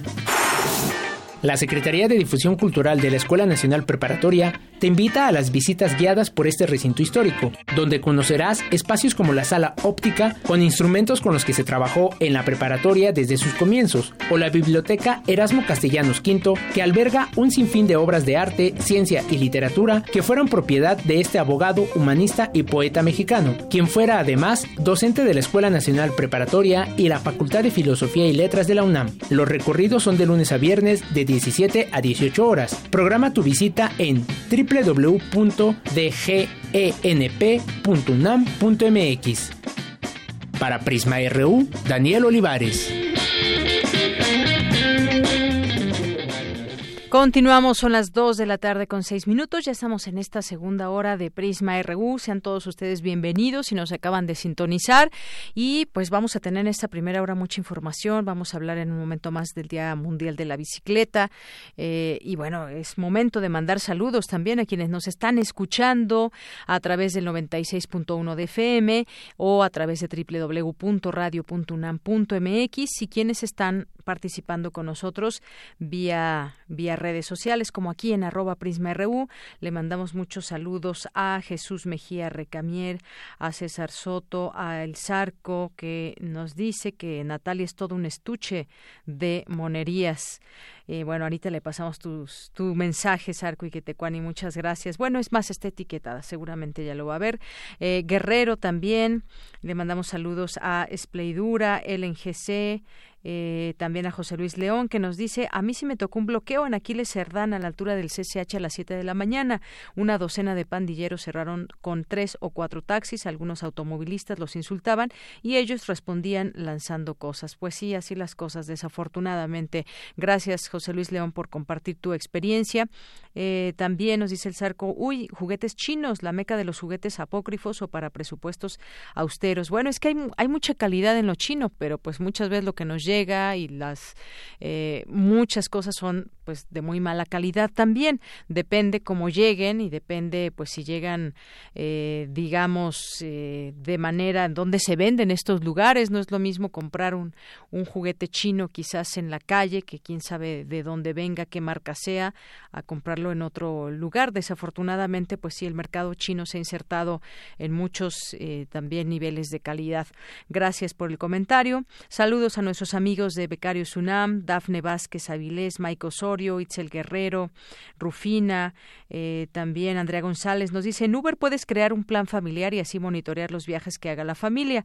Eso no lo encontramos en los taxis normales. Exactamente, Andrea González, es algo que nos hemos volteado a ver a no sé solamente Uber, hay otras aplicaciones ahora también nuevas a las cuales hemos volteado por el tema de seguridad solamente e incluso también, como platicábamos hace unos momentos con el doctor, por el tema de precios. En la noche, si ustedes paran un taxi en alguna avenida, les dice a dónde vas, depende de dónde vayas, te cobran lo que pues lo que quiera el chofer, no hay algo establecido, lo cual pues no debe ser de esta manera. Y en Uber también suben las tarifas un poco en la noche, pero es algo completamente comprensible. Los servicios en la noche son un poco más caros, pero no como lo hacen o lo vienen haciendo los taxis de la Ciudad de México que no están en alguna aplicación, los tradicionales, vaya. Mario Covarrubia, saludos. Román Hernández García nos dice qué situaciones tan complicadas. Es sábado, casi las 22 horas, con la familia necesitados de transporte, pare o no menos de, pare o no menos eh, pare a no menos de cinco, paré a no menos de cinco taxis y ninguno me levantó porque ya van a entregar o porque no van por mi rumbo para un Uber y me da el servicio a quien apoyo. Pues efectivamente, a quien apoyamos. Cuando muchas veces también eh, hacemos la parada al taxi nos dice que no nos va a llevar si no le conviene por dónde vamos y entonces uno se pregunta si quieren trabajar o no. ¿Cuántas veces nos les ha pasado a ustedes? A mí me ha pasado muchas veces, pero bueno, eh, ¿quién, más nos escribe por aquí? Román Hernández García, buen inicio de semana. Alejandro Cardiel, atento al noticiero, excelente inicio de semana. Gracias, Alex. Eh, Tania también ayuda para difundir, por favor. Eh, es maestra de ballet de una niña que conocemos y nos manda aquí una alerta Amber, la cual con muchísimo gusto también aquí retuiteamos a través de nuestras redes sociales. Tony Clark, que nos dice protestan y dejan de trabajar en detrimento de su economía familiar. Esto es parte de perjudicar a muchísimos ciudadanos por los bloqueos a las vialidades. Gracias, Tony Clark, por esta información. Alejandro Cardiel nos manda aquí un una lista para el amigo taxista, ponemos a tu conocimiento una lista para que no te veas afectado por Uber. Limpia tu unidad de trabajo, cuida tu higiene personal, viste adecuadamente, conduce de manera responsable, no pongas música a tu gusto, no a todos nos agrada la banda, modera tus tarifas, repara los daños de tu unidad, evita fumar y decir groserías, devuelve las pertenencias olvidadas, ten una identificación a la vista y sobre todo sea amable. El problema no es Uber, es tu pésimo servicio, nos manda este esta pues este estas posibilidades que hay estas sugerencias para el amigo taxista. Gracias Alex Gardiel. Y lo que decíamos si se han insertado esas aplicaciones es porque han encontrado también usuarios que pues han preferido ahora este servicio también, por supuesto. Y también Casa del Agua, a nuestros amigos de Casa del Lago les mandamos saludos y a todas las personas aquí los vemos, se van sumando. Otto Cázares va a tener al rato ensayo literario en vivo en tres estancias. Arte, Onomía, hoy toca la segunda estancia, es lo que va a tenernos hoy en su cartografía la en vivo la segunda parte y bueno, aquí estará con nosotros en un momento más también. Eh, Eric Huerta, y aquí estamos checando todos los mensajes que nos vayan llegando. Muchísimas gracias. Teníamos por aquí también una invitación que hacerles. Déjeme rápido rápidamente buscarla bueno pues es una invitación de cultura y del Instituto Nacional de Bellas Artes se llama De lo Peculiar y es eh, un concierto al piano, Abraham Barrera, contrabajo Carlitos de Puerto, batería Bruno Ramírez y es por parte de la Secretaría de Cultura a través del Instituto Nacional de Bellas Artes y, y Literatura que nos presenta esto de lo peculiar el próximo 5 de junio. Es entrada libre en la Escuela Superior de Música, plantel Fernández Leal. Así que les hacemos esta invitación por si están interesados. Así que pues vamos a continuar ahora con la información y vamos con esta información de mi compañera Dulce García. Realizan en la UNAM homenaje al doctor Rui Pérez Tamayo. Su trabajo ha sido esencial para el quehacer de la bioética en México y para entender la necesaria laicidad en la ciencia. Adelante, Dulce. Deyanira, muy buenas tardes a ti al auditorio de Prisma RU. El Colegio de Bioética AC y el Programa Universitario de Investigación en Salud realizaron un homenaje al doctor Rui Pérez Tamayo por su desempeño como médico patólogo e inmunólogo, divulgador de la ciencia y académico mexicano. Y es que recordemos que el doctor Rui Pérez Tamayo fue el fundador de la unidad de patología de la Facultad de Medicina de la UNAM y con más de 58 años de ejercer la docencia fue nombrado ya profesor emérito. En el homenaje estuvo presente el doctor Rui Pérez, quien en entrevistas previas destacó la importancia de la divulgación de la ciencia en México. En realidad, lo que nosotros deberíamos intentar o tratar de hacer es promover la divulgación científica para ver si logramos que México se transforme en una sociedad del conocimiento. Nosotros no incorporamos a la ciencia en la cultura, no se considera como parte de la cultura. Y cuando nosotros hablamos de ciencia en el Conaculta, se nos quedan viendo, pues, ¿qué están haciendo aquí? En el acto, el doctor Ricardo Tapia Ibargüengoitia, del Colegio de Bioética, destacó el papel de Rui Pérez Tamayo para el análisis de los problemas relacionados con la bioética en nuestro país. Su objeto entonces es promover, sistematizar, difundir, impulsar reflexiones, investigaciones para el desarrollo de la bioética, entendida como una disciplina más amplia que la ética médica, en un marco interdisciplinario y secular sobre muchos temas, el comienzo de la vida, que incluye reproducción asistida, inseminación artificial, fecundación in vitro, transferencia embrionaria, maternidad sustituta, eh, la calidad de la vida humana. Bueno, esto es en general, por eso fundamos el Colegio de Biótica en 2003. Rui, su participación en el colegio, pues ha sido absolutamente vital. Por su parte, Paulina Rivero Weber, de la Facultad de Filosofía y Letras, dijo que el trabajo de Rui Pérez Tamayo ha sido fundamental para entender la laicidad de la bioética. Ser laico hoy en día no implica ser ateo, implica aceptar que todas las ideas religiosas, del cuño que sean, tienen que quedar fuera de la discusión. ¿Por qué? Porque justamente cuando un Estado es laico, abre sus puertas a todo tipo de religión. De Yanira Auditorio de Prisma RU, cabe mencionar que el doctor Rui Pérez Tamayo ha escrito 64 libros, 18 de ellos de temas científicos y el resto de divulgación científica y ensayos históricos, con lo que el académico ha dejado claro que la ciencia y las humanidades van de la mano. Este es el reporte. Muy buenas tardes. Gracias, Dulce. Muy buenas tardes. Vamos ahora con Cindy Pérez Ramírez. Analizan en el Instituto de Investigaciones Sociales de la UNAM la Agenda 2030. Adelante, Cindy.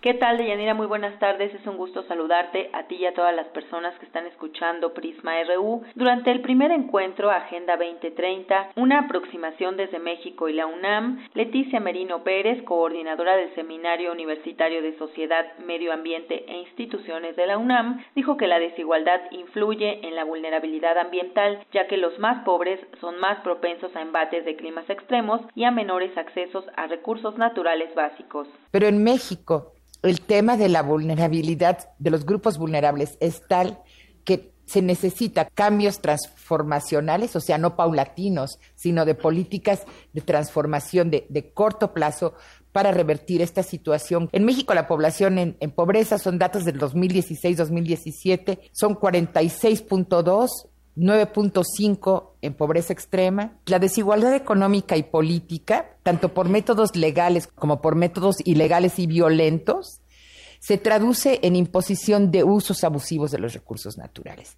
En el caso de la minería, esto es clarísimo. O sea, las empresas mineras tienen acceso prácticamente irrestricto, sin necesidad de impacto ambiental de las concesiones, al agua que requieren en estados como Zacateca y Sonora, que son estados que tienen estrés hídrico, la minería ocupa más agua que la población. La académica del Instituto de Investigaciones Sociales recalcó que son algunos grupos de poder quienes tienen la facilidad de no permitir mejores reglas ambientales. Los grupos poderosos imponen su visión del ambientalismo que muchas veces es parcial. El ambientalismo en México, con todo respeto, se reduce mucho a decretar áreas naturales protegidas sin presupuesto, donde se permite la minería, pero el tema de contaminación del agua, el tema de control de minería, el tema de desaparición de la agrobiodiversidad no son tratados como temas ambientales urgentes cuando lo son. Los objetivos pueden ser muy adecuados, puede haber mucho consenso en torno a ellos entre el norte y el sur, pero la definición de indicadores es un proceso eminentemente político. Yo creo que esto no, no es suficiente para México porque el 10% más rico recibe 10, 36% del ingreso del país. El 1% más rico, creo que para nosotros el problema no es solo el 10%, o no tanto el 10%, sino el 1%, recibe el 21%. 50% de la población recibe el 20%, el 10% más pobre recibe el 1.8%. Ahora, si tomamos el, el, la meta, el indicador o la meta del objetivo 10 de, que el, ingreso del 40% más pobre crezca más que la media nacional, tomaría más de 120 años emparejar la brecha entre salarios. O sea, de hecho, la tasa a la que ha crecido el ingreso de los más pobres en los últimos 10 años ha sido mayor al promedio nacional, incluso al 10% más rico, entre comillas, donde está gran parte de la clase media. Sin embargo, ese crecimiento, porque la base es muy poca, no permite al 10% más pobre cumplir sus necesidades básicas y sí es muy representativo para el 10% más rico o el 1% más rico. Yanira, recordemos que el 25 de septiembre de 2015, más de 150 líderes mundiales asistieron a la cumbre de las Naciones Unidas sobre el desarrollo sostenible en Nueva York con el fin de aprobar la Agenda para el Desarrollo Sostenible. El documento final titulado Transformar nuestro mundo, la Agenda 2030 para el Desarrollo Sostenible, fue adoptado por los 193 Estados miembros de las Naciones Unidas. Dicho documento incluye los 17 Objetivos del Desarrollo Sostenible, cuyo fin es terminar con la pobreza, luchar contra la desigualdad y la justicia y hacer frente al cambio climático sin que nadie quede rezagado. Hasta aquí el reporte. Muy buenas tardes. Gracias, Cindy. Buenas tardes. Porque tu opinión es importante, síguenos en nuestras redes sociales, en Facebook como Prisma RU y en Twitter como arroba PrismaRU. Internacional RU.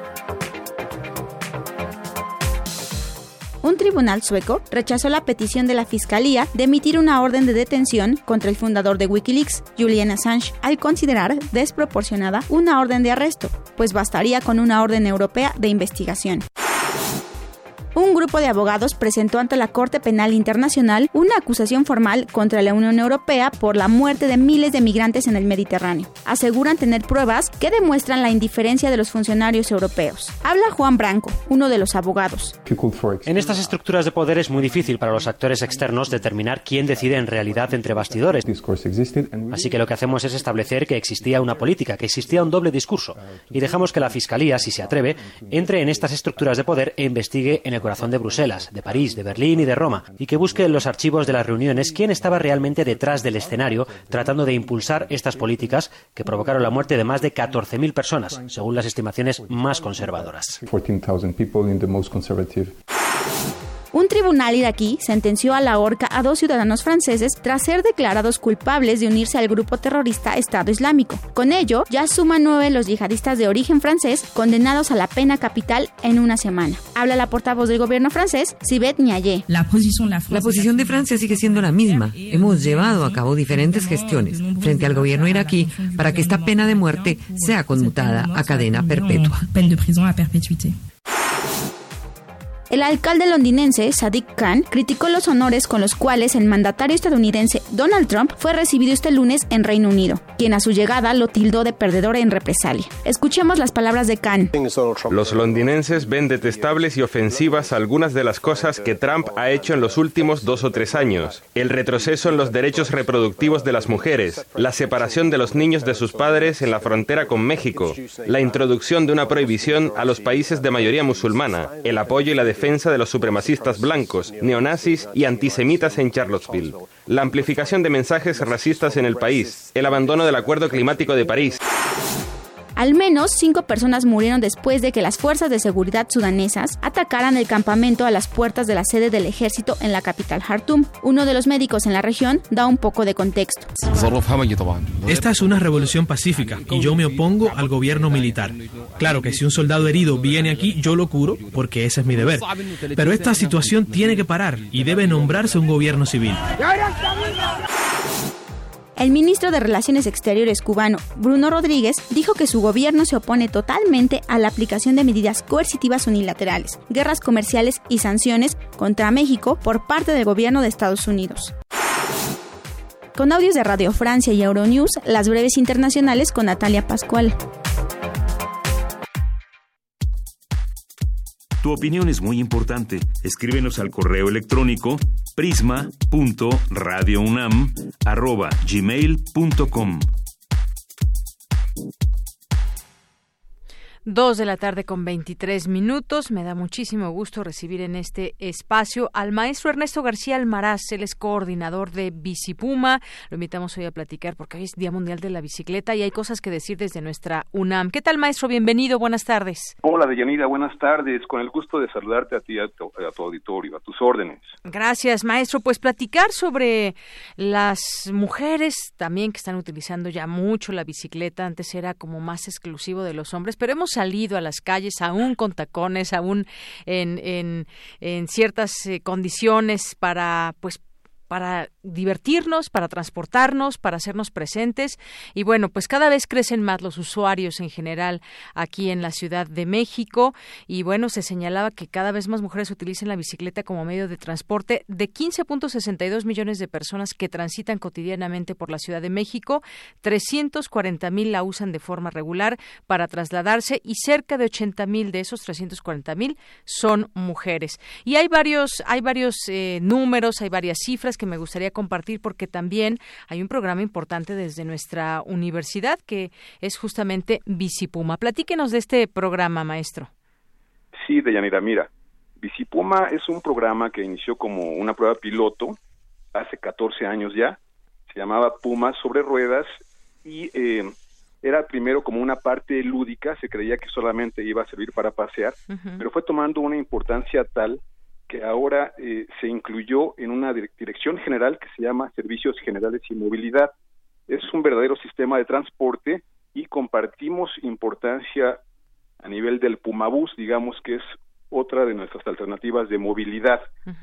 Actualmente tenemos 14 estaciones, tenemos un bicicentro que almacena eh, hasta 800 bicicletas muy bien ordenadas, aquí tenemos un área de lavado, un patio de maniobras, oficinas administrativas y tenemos una ciclopista ya con ocho kilómetros en los que los estudiantes, académicos, investigadores, incluso exalumnos, gente de intercambio académico, pueden utilizar solamente presentando su credencial vigente de la UNAM. Ya nada más con, con ese requisito. Pues muy bien, porque además creo que desde nuestra universidad hay lugares maravillosos por los cuales transitar en bicicleta. Y qué bueno, yo cuando estudié en la UNAM, pues esto todavía no existía, me hubiera encantado, pero qué bueno que ahora existe y se han ido sumando mucho más estudiantes también a, esta, a este programa. Es correcto. Yo te podría decir que actualmente cada día damos un promedio entre 4.500 y 5.000 préstamos a toda la comunidad. Es decir, gran parte de nuestros estudiantes se benefician de este noble transporte. Eh, tenemos un promedio de mil bicicletas y con estas damos ese número de servicios que te comentaba en un horario de seis y media de la mañana a cuatro y media de la tarde.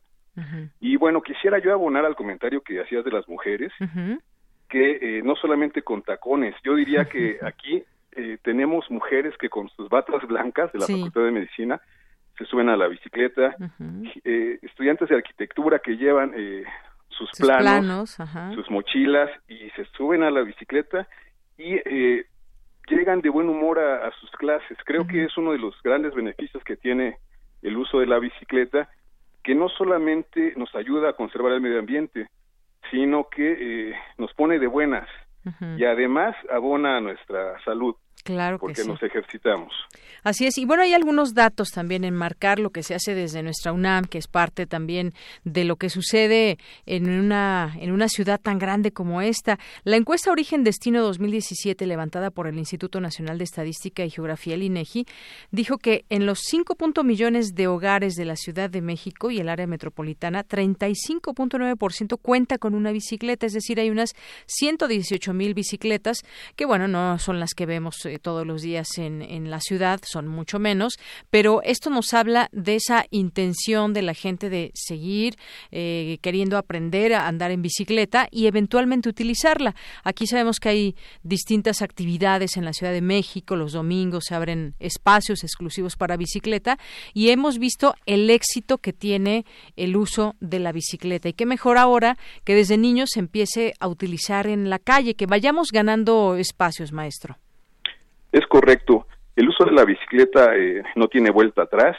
Creo que ahora el medio ambiente eh, pues nos obliga a que buscamos, busquemos alternativas de transporte sustentables, limpios, y la bicicleta es ideal.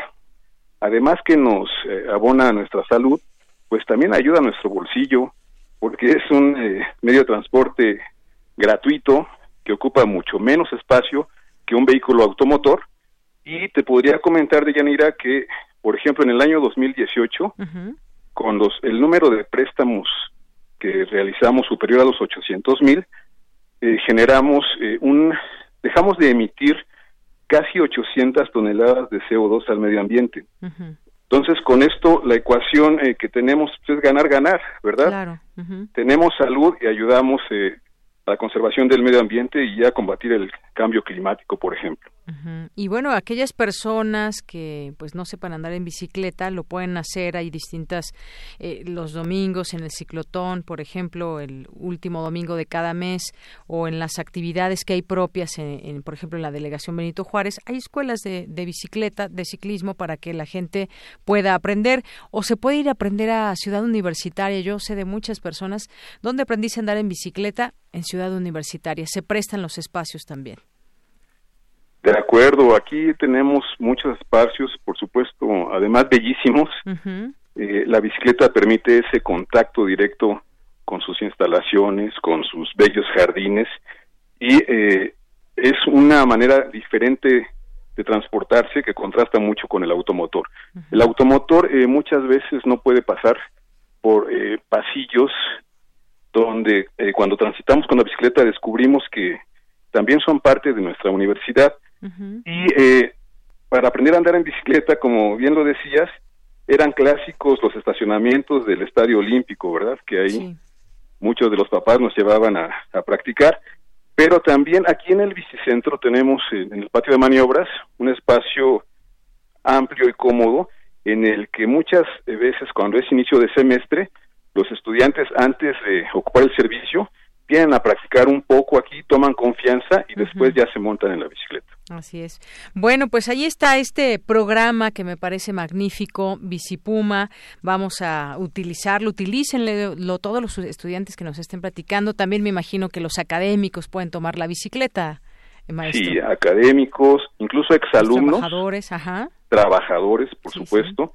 Y eh, también gente de intercambio académico, extranjeros que vienen a hacer alguna eh, eh, estancia corta, eh, les hacemos un registro especial aquí en el bicicentro también tienen, derecho a la bicicleta. Claro que sí. Y bueno, ya decía usted algunas ventajas de usar la bicicleta, pero bueno, cambia, es un estilo de vida ya para muchas personas, eh, nos brinda esa posibilidad de oxigenar más el cerebro, aunque a veces, bueno, pues sí está contaminado, pero muchas veces podemos andar en bicicleta sin este problema eh, y bueno, pues son hábitos que debemos ir tomando en cuenta para un futuro y para, pues entre todos, salvar este planeta de todas esas emisiones que generan los automóviles y que una bicicleta pues beneficia al que está manejando y beneficia también al colectivo. Así que pues tomemos en cuenta mucho esto. Por lo pronto, maestro, le agradezco mucho que haya estado con nosotros aquí en Prisma RU.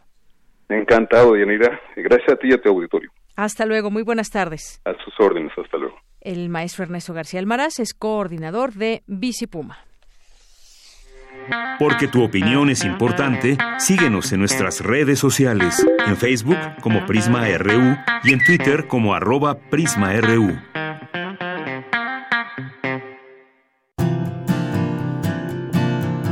Gaceta UNAM Bien, pues ya está en la línea telefónica el licenciado Hugo Huitrón, que nos acompaña aquí para hablarnos de la Gaceta UNAM. ¿Cómo estás, Hugo? Bienvenido, buenas tardes. Hola, de, de buenas tardes. Oye, pues ahora por teléfono, qué gusto que hayas estado con nosotros el pasado jueves ahí con todos, con los radioescuchas y con la gente que nos visitó ahí en la sala Julián Carrillo. Sí, muy, muchas gracias a ustedes. Fue bastante agradable. La gente que acudió es muy contenta fue un éxito, como lo ha sido durante tres años el programa. Así es, pues muchas gracias, Hugo. Y los 52 que faltan. Y los 52 que faltan, muy bien. Hugo, pues hoy tenemos aquí la portada de Gaceta UNAM que todos estábamos tratando de descifrar esta fotografía. ¿Y qué? ¿Y cuál es el resultado? Pues no, no tenemos por unanimidad nada. es, es un bovino cíclope. Mm, mira, bovino cíclope. sí, tratábamos ahí de darle, pero creo que nadie nadie le atinó. Cuéntanos. invitamos a los que nos escuchan a que vean, a que visiten el Museo de Anatomopatología, que se encuentra en la Facultad de Medicina Veterinaria y Zootecnia. Ahí tenemos una colección que consta de, que consta de 450 piezas es una colección de animales con alteraciones patológicas destinada a la enseñanza. Y como dato curioso, bueno, pues este cinco piezas de ellas están en la exposición de Guillermo del Toro ah, en Casa con mis monstruos. Sí, sí, sí. Son pues cinco piezas que les prestaron de estas 450. Este, los invitamos en la Gaceta, traemos la portada, traemos una nota y tenemos también las centrales, donde hay diferentes diferentes animales. Están las cinco piezas, la, la imagen de las cinco piezas que están en, en exposición de Guillermo del Toro. Muy bien. Bueno, pues ya sabemos entonces que es un bovino cíclope esta fotografía. ¿Qué más, Hugo? Cuéntanos. Este, pues traemos el número 5 del del suplemento especial sobre los 90 años de la autonomía. Y además tenemos notas importantes como eh, la unidad de alta tecnología de la Facultad de Ingeniería ingresó a la Federación Internacional de Astronáutica. Es una institución mundial que aloja entidades académicas, empresas, entre, otras, entre otras una nota sobre el calor, menos lluvias y sequías por el niño, nos, nos informa Cristian Domínguez Sarmiento, investigador del Centro de Ciencias de la Atmósfera. Otra nota sobre el tiempo que pasan los mexicanos este, en WhatsApp. Dos y tres horas. dos y tres horas. Este, bueno, pues la mayoría de la gente está en Instagram, está en Facebook y está este en cómo se llama en Twitter también. En Twitter así es. Además traemos una nota sobre el aumento de mujeres ciclistas en México. Hablábamos hace unos momentos al respecto de eso. Sí que hay muchas mujeres que hay que tener cuidado porque todavía los los automovilistas no se acostumbran a que anden bicicletas por las calles. Así es. Entonces hay que tener mucho cuidado y los automovilistas pues que reaccionen a que son otros tiempos. En la parte de comunidad tenemos, este, como ya lo, lo dijeron ustedes, en, marcha la segunda biblioteca comunitaria en la Sierra Mipse, que es un proyecto de Adriana Cupig Vargas, originaria de esa región. Y también hay una nota importante de unos eh, alumnos de la preparatoria 9 y una alumna de la prepa 8 que ganaron ganaron un concurso de la NASA y van a eh, ganaron con dos ensayos sobre los satélites Europa y Titán y se les va a publicar la NASA. Muy bien, aquí vemos una foto de estos jóvenes. ¿Qué más hubo? Eh, tenemos eh, una nota sobre los 100 años con Amado, con Amado Nervo en UNAM. Y además, como todo, como es costumbre todos los lunes, nuestra agenda de actividades académicas, culturales y deportivas, donde vienen todas las actividades que se van a realizar durante la semana. y en Gaceta Digital, bueno, pues traemos lo que ya hemos platicado, pero además hay una nota que sobre sobre los 25 años de Pulp Fiction, una una película de Quentin Tarantino que rompió rompió algunas algunos cánones y fue una película que este eh, tuvo un premio importante en el Festival Internacional de Cannes. Se la recomendamos que la vean en nuestra Gaceta Digital. Esa y otras notas que, que aparecen. Muy bien. Y pues, ¿qué, les decimos? Esto es lo que traemos en, en la Gaceta. Muy bien, Hugo, y pues ahí a hacer nuestra agenda por todas las actividades que trae todos los lunes para irlas apartando los siguientes días. Muchas gracias, Hugo.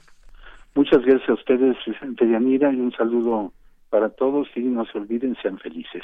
Claro que sí, Hugo. Hasta luego, un abrazo. Hasta luego. Muy buenas tardes, Hugo Huitrón, director de Gaceta UNAM. Tu opinión es muy importante. Escríbenos al correo electrónico prisma.radiounam@gmail.com.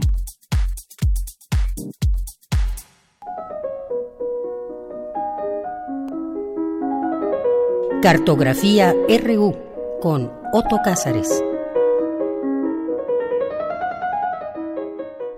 Bueno, pues ya estamos aquí en Cartografía RU con Otto Cázares, que ya nos acompaña aquí en cabina. Otto, ¿cómo estás? Estoy muy bien, me da mucho gusto eh, compartir estos micrófonos con ustedes y me da mucho gusto también continuar estas entregas radiofónicas experimentales. Hoy les entrego la segunda estancia.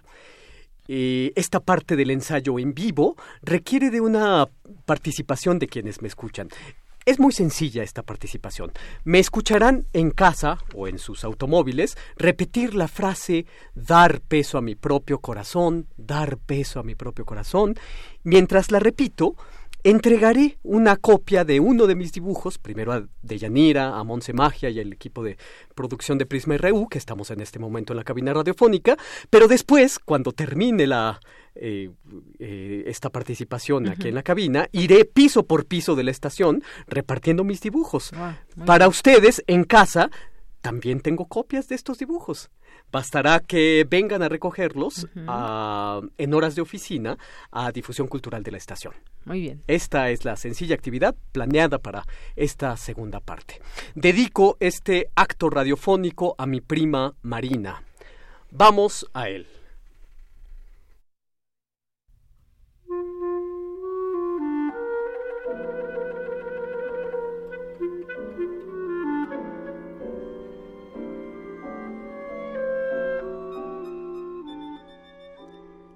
Ensayo literario en vivo en tres estancias o en tres puntos. Arte-Onomía. Segunda estancia, la Este Ética. Museo Teatro, coordinado por Alberto Villarreal. Foro Sor Juana Inés de la Cruz. Centro Cultural Universitario. Festival de Arte y Ciencia, El Aleph. Paisaje sonoro, Héctor Salic. Producción radiofónica, Rodrigo Aguilar, Prisma RU. Guión, Otto Cázares.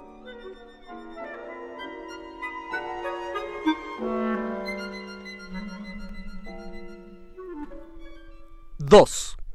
Hemos hablado acerca de un corazón escrito por todas partes, escrito con una ley que, como está incidida en la superficie con un punzón, no puede borrarse. Corazón incidido en sus trece partes. Escritura de una ley interior en la aurícula izquierda del corazón, en la válvula mitral, en el ventrículo, en la válvula sigmoidea, en la tricúspide, etcétera, etcétera. Pero el corazón humano también puede pesarse. Al morir, el dios egipcio Anubis, con su cara de perro, pesa en su balanza nuestro corazón. Lo pesa contra una pluma. Tiene que encontrar a nuestro corazón ligero para que podamos gozar de buena aventura en el reino de los muertos. Pero precisamente por eso, yo, en un afán de desobediencia y autodeterminación, alguna ocasión hice un dibujo son unas figuras entrelazadas en forma de corazón y abajo de mi dibujo escribí la frase darle peso a mi propio corazón para que cuando Anubis haya de pesarlo en su balanza, no lo encuentre insignificante. Escribí esto a despecho de no gozar de Buenaventura. Yo vivía un momento que me hizo pesado el corazón. Yo quería significar mi corazón, hacerlo pesado, es decir, llenarlo de experiencias, darle peso a mi propio corazón para cuando Anubis, con su cara de perro, haya de pesarlo en su balanza, no lo encuentre insignificante. Darle peso a mi propio corazón para cuando Anubis haya de pesarlo en su balanza, no lo encuentre insignificante. Darle peso a mi propio corazón para que cuando Anubis haya de pesarlo en su balanza, no lo encuentre insignificante. Al entregarles mis dibujos en forma de corazón, estoy descargando a mi corazón de su peso. Ya, mi corazón deshojado y ligero es completamente de ustedes. La creación es una forma de descargar al corazón de su peso. Pero continuemos con nuestras reflexiones. Emilio o acerca de la educación es un libro de Rousseau que Kant leyó muy atentamente la educación, según Rousseau, es el proceso de arribar a la gloria de la conciencia. En la búsqueda sistemática de esta gloria, de nuevo, como siempre que hablamos de autonomía, subyace el corazón y sus sentimientos, que aquí se convierten en actos. Los sentimientos son los acontecimientos de la vida moral, escribió Balzac en alguna parte, y tiene razón. Según Rousseau, el acontecimiento de un corazón amoroso es la justicia. Sé justo y serás feliz, le dice el preceptor, que es Rousseau, a Emilio, su discípulo. La gloria de la conciencia es la gloria de amar, propone Rousseau. Se activa este reflejo amoroso a la menor oportunidad, al menor reflejo. Dice Rousseau, hay una voz en mí que es sabia. La conciencia es la voz del alma. Cuando la muerte me llegue, no me encontrará. Así, nunca sabrá si es ella la que se ha retrasado o he sido yo el que se ha adelantado a su destino. Solo ustedes me encontrarán, porque mis raíces están en nuestro libro. El libro no pertenece a nadie. No pertenece más que a los vocablos de los que se libera poco a poco. ¿En qué se convierten estos una vez entregados a su errancia? Nuestra indigencia como la suya es infinita. Ah, de modo que ahora tenemos dos voces superpuestas. Ese es precisamente el conflicto. di cuenta de que ningún libro Una primera forma de definir a un neurótico es aquel que sufre una escisión, alguien que sufre un divorcio. Y todos tenemos gradientes de neurosis, claro está. Me tengo a mí mismo por existente cuando caigo en la cuenta de que lo que digo puede ir incluso en dirección opuesta de aquello que pienso y siento. Hay dos en mí. Porto dos corazones palpitantes con sus dos leyes inscritas en ellos. Hay dos en mí. Este hombre y el hombre dentro de este hombre.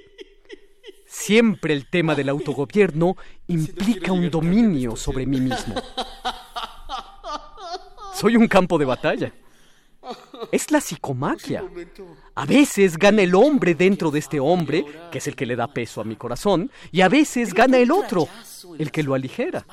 El budismo sabe que el hombre dentro de este hombre ha de ser domado. En las tentaciones de San Antonio de Gustave Flaubert, los demonios hablan con onomatopeyas y aullidos, pero no son las voces de los demonios lo que oye San Antonio. Es la voz interna del santo. Es la voz dentro del hombre la que es onomatopéyica.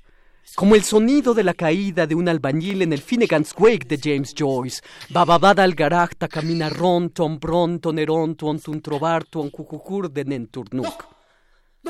Bababada al garacta camina ron, ton trovar, tuon cucucur de nenturnuk.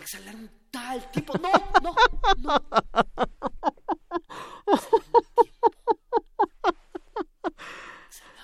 Mi demonio es mi dominio. Sedetsup rop acerneik, soy donep. Oh.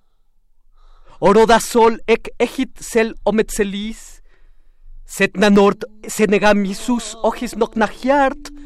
Hoy sonem. Oh. Raliab lauk aubos asura.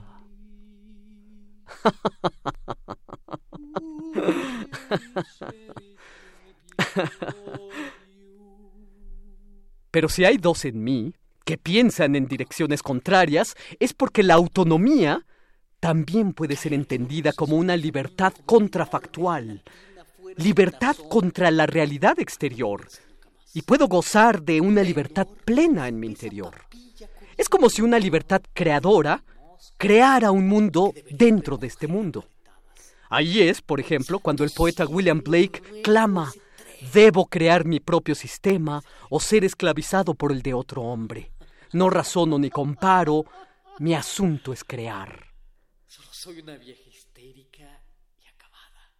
La autonomía permite que la ética, que es fundamentalmente de aquello de lo que hemos estado hablando, acceda a la estética y yo fundiría en una sola palabra ética y estética, esteética, del mismo modo que fundo en una sola palabra arte y autonomía, arteonomía. La esteética y la arteonomía explicada a los niños. Algo que no está ahí, lo estará gracias a mí. Tal es el milagro de la creación. Un signo inventa un vocablo y el universo de repente se ve enfrentado a sí mismo. Crear y siendo creador, familiarizarte con tu propio modo de confrontar al mundo.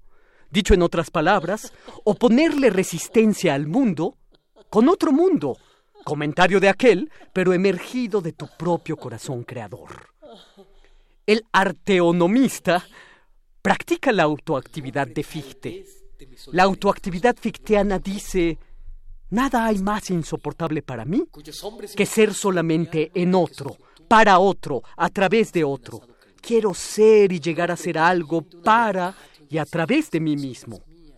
Siento este impulso tan pronto como me percibo a mí mismo, está inseparablemente unido con la conciencia de mí mismo.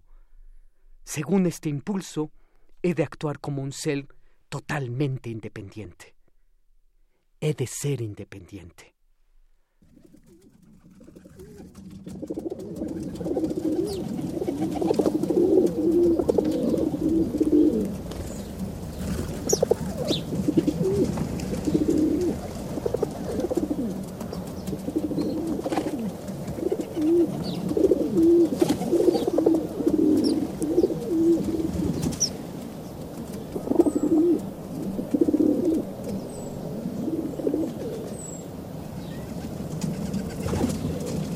Pero ahora Dejemos que estas reflexiones alcen el vuelo. Anden. Váyanse. Ah. Alcen el vuelo, reflexiones. Anden. ¿Habrán de volar?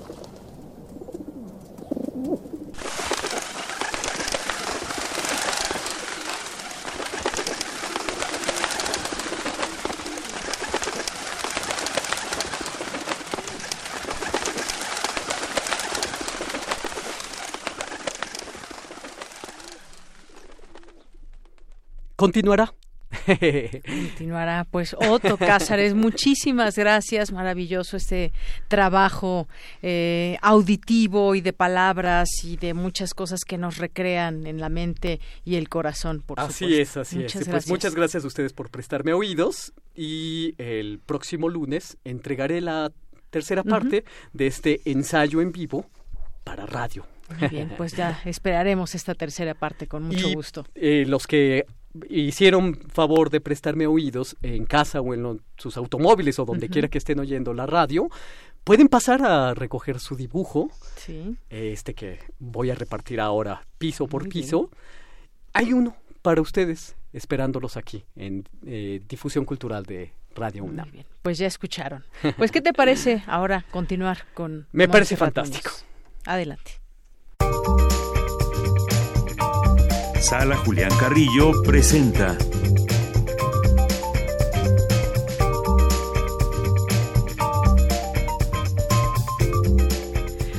Pues hay actividades en la sala Julián Carrillo y ya está con nosotros Monse Magia. La voz del mundo. Hola, ¿cómo están? Como siempre, un verdadero honor y un privilegio contar con esta participación en vivo. Gracias, Deyanira. Por supuesto, Otto Cázares, que creo que hoy sí te volaste la barra, amigo. o bueno, te volaste las reflexiones con, con esto. Gracias, gracias porque creo que, bueno, si bien la radio trata sobre la palabra también es un teatro de la imaginación, ¿no? Se ha dicho y se comprueba y pues obviamente invitados al próximo lunes a ver en qué continúa esto. Y gracias a ti por prestarme tu hermosa voz en la rúbrica. muchas gracias, gracias a todo el teatro equipo. Teatro del aire decía Alfonso Reyes. Justo, se refería a la radio, precisamente. Y pues aquí estamos. Y hablando de teatro del aire, también tenemos una sala que es un teatro para diferentes artes, actividades, expresiones artísticas. Por supuesto, los invitamos a que sigan las redes sociales de la sala Julián Carrillo de Radio Universidad. Denle un like. Ahí estamos publicando la agenda completa que tenemos cada mes. Y pues bueno, es junio y ya estamos de estreno. ¿Por qué? Porque, pues primero que nada, queremos anunciar que tenemos ya eh, hoy estreno de teatro. A las 8 de la noche, entrada libre, se presenta Freddy Roma, un actor en reparación, actuada por Gabriel Pingarrón, y son vidas, vida y anécdotas de un actor, todo sobre el escenario, reflexiones con humor y pues con mucha sabiduría sobre lo que él también ha podido vivir y experimentar en su larga carrera. Él también es eh, actor de doblaje, por ejemplo, ha hecho personajes eh, como el señor Smithers en Los Simpson y eh, los Thundercats, por ahí lo recordarán, tiene una voz muy grave y profunda, así que acompáñenos por favor a este monólogo. Los martes tenemos La Confesión del Caníbal, una obra imperdible que tienen que venir a ver, actuada por Sergio Rued, que es un actor joven, súper... Eh, con posibilidades de comunicación. Es una hora y media solo para mayores de edad. Hay contenido explícito. Pero Sergio es un actor. Vengan, vengan, claro. Qué bueno que ya se conocieron. Y de hecho, debo de decir que se conocieron aquí en la sala Julián Carrillo viendo la obra de Jorge Gidi. Exacto. Entonces vengan para que puedan conocer y nos volvimos amigos inmediatamente. Y hemos eh, desde entonces intercambiado una serie de videos y el, la capacidad histriónica de Sergio Rodríguez. Sí, tremenda. Maravilloso. De verdad se lo recomendamos. Esta obra es justo La Confesión del Caníbal. Tiene una mezcla entre sátira a la religión, entre sátira también pues a la humanidad misma. Y bueno, pues vengan a descubrir cómo es que este caníbal actúa y por qué hace lo que hace. El Cineclub Radio Cinema presenta los próximos miércoles de junio a las 6 de la tarde ciclo Los feminicidios en el cine de ficción, un tema muy actual y será actual hasta que tengamos respuestas. Las mujeres debemos de construir verdades entre todas nosotras y si el cine sirve para eso, vengan por favor a, asistir. Hay una presentación, hay un comentario al final y con su presencia se arma una discusión, un cine debate al final de cada una de las funciones.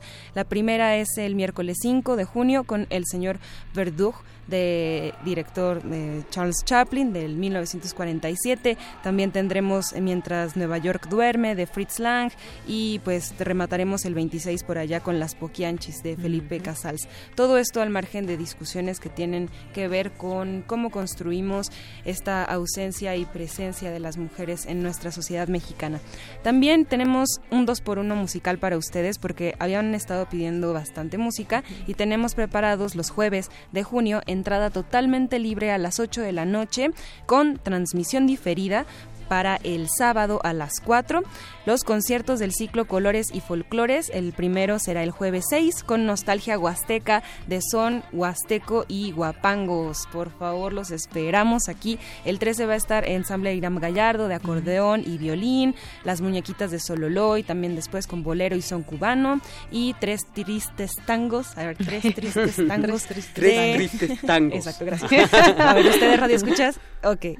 Em, de Neofolk hacen una fusión entre con, con trabajos y bueno, otros instrumentos como el trombón, pero se van a recorrer raíces del folclore del mundo y pues justo con este corte hicimos esta curaduría para ustedes. También pueden venir en vivo a las 8 los jueves y sintonizarlo los sábados a las 4. Así que vengan por favor, no es nada más triste que venir y que hayan poquitas personas, así que queremos sus oídos, queremos sus sentidos. Estamos en Adolfo Prieto número 133 también para invitarlos, a ver si nos pueden poner ahí en la producción el sencillo de Radaid Día Dar, que está en Spotify, está en redes sociales, está en todos los lugares donde ustedes buscan Radaid. Es una banda de Guadalajara, es mitad tapatía y mitad del DF. Llevan haciendo música del mundo y hacen un rescate de lenguas con, digamos, percusiones africanas. También, eh, pues hablan un tipo esperanto musical. Tienen en verdad una propuesta maravillosa que es familiar y van a estar aquí nos acompañan como parte de este mes aniversario de Radio Universidad en junio, que también tendremos sorpresas. Ahí está sonando la voz de Sofía Orozco, una de las más poderosas cantantes de música del mundo y de mexicana también aquí en nuestro país. Y bueno, sobran las invitaciones escuchen a Radaid y si pueden vengan temprano porque el viernes se va a llenar. Estamos garantizando un lleno total como también el viernes pasado con Fede Bonazo del juguete rabioso y pues también con esta vibra que es muy pues armonizadora, que transmite cierta paz. Los invito a que pues le den una oreja y que también le den su presencia. Son conciertos de nuevo, entrada libre que celebran justo el 82 aniversario de Radio Universidad imperdibles. Los otros libros también, Séptimo Tianguis de la Diversidad ah, Textual. ya hay fecha. Ya hay fecha, por supuesto. Viernes 21 de junio, sábado 22 y domingo 23 de junio.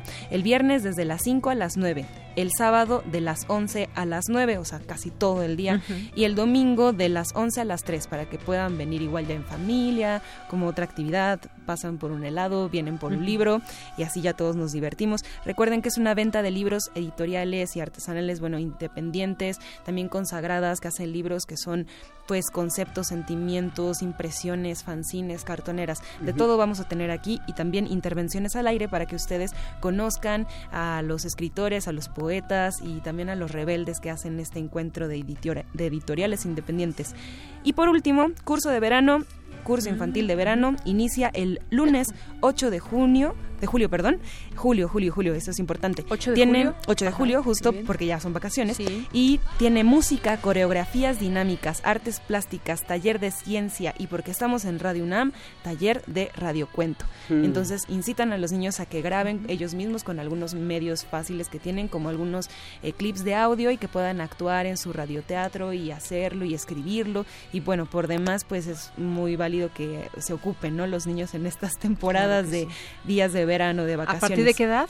de 8 a 11 años, aquí en Radio Universidad, en la Colonia del Valle. Son tres semanas empieza el lunes 8 de julio y termina el viernes 26 de agosto de las 9 de la mañana a las 2.30. Hay que traer un lunch para que los niños puedan también pues convivir en el recreo y echarse un refrigerio. Y pues bueno, si quieren más información les damos el teléfono que es el 5623 32 72. 5623 32 72. Les damos informes, el costo del curso y más detalles. Muy bien, pues muchísimas gracias. Gracias por todas estas actividades, gracias Soto. Y gracias a usted que nos escucha. Nos sintonizamos el siguiente lunes con ustedes y nosotros nos escuchamos mañana. Yo soy Deyanira Morán y a nombre de todo el equipo, gracias, buenas tardes y buen provecho.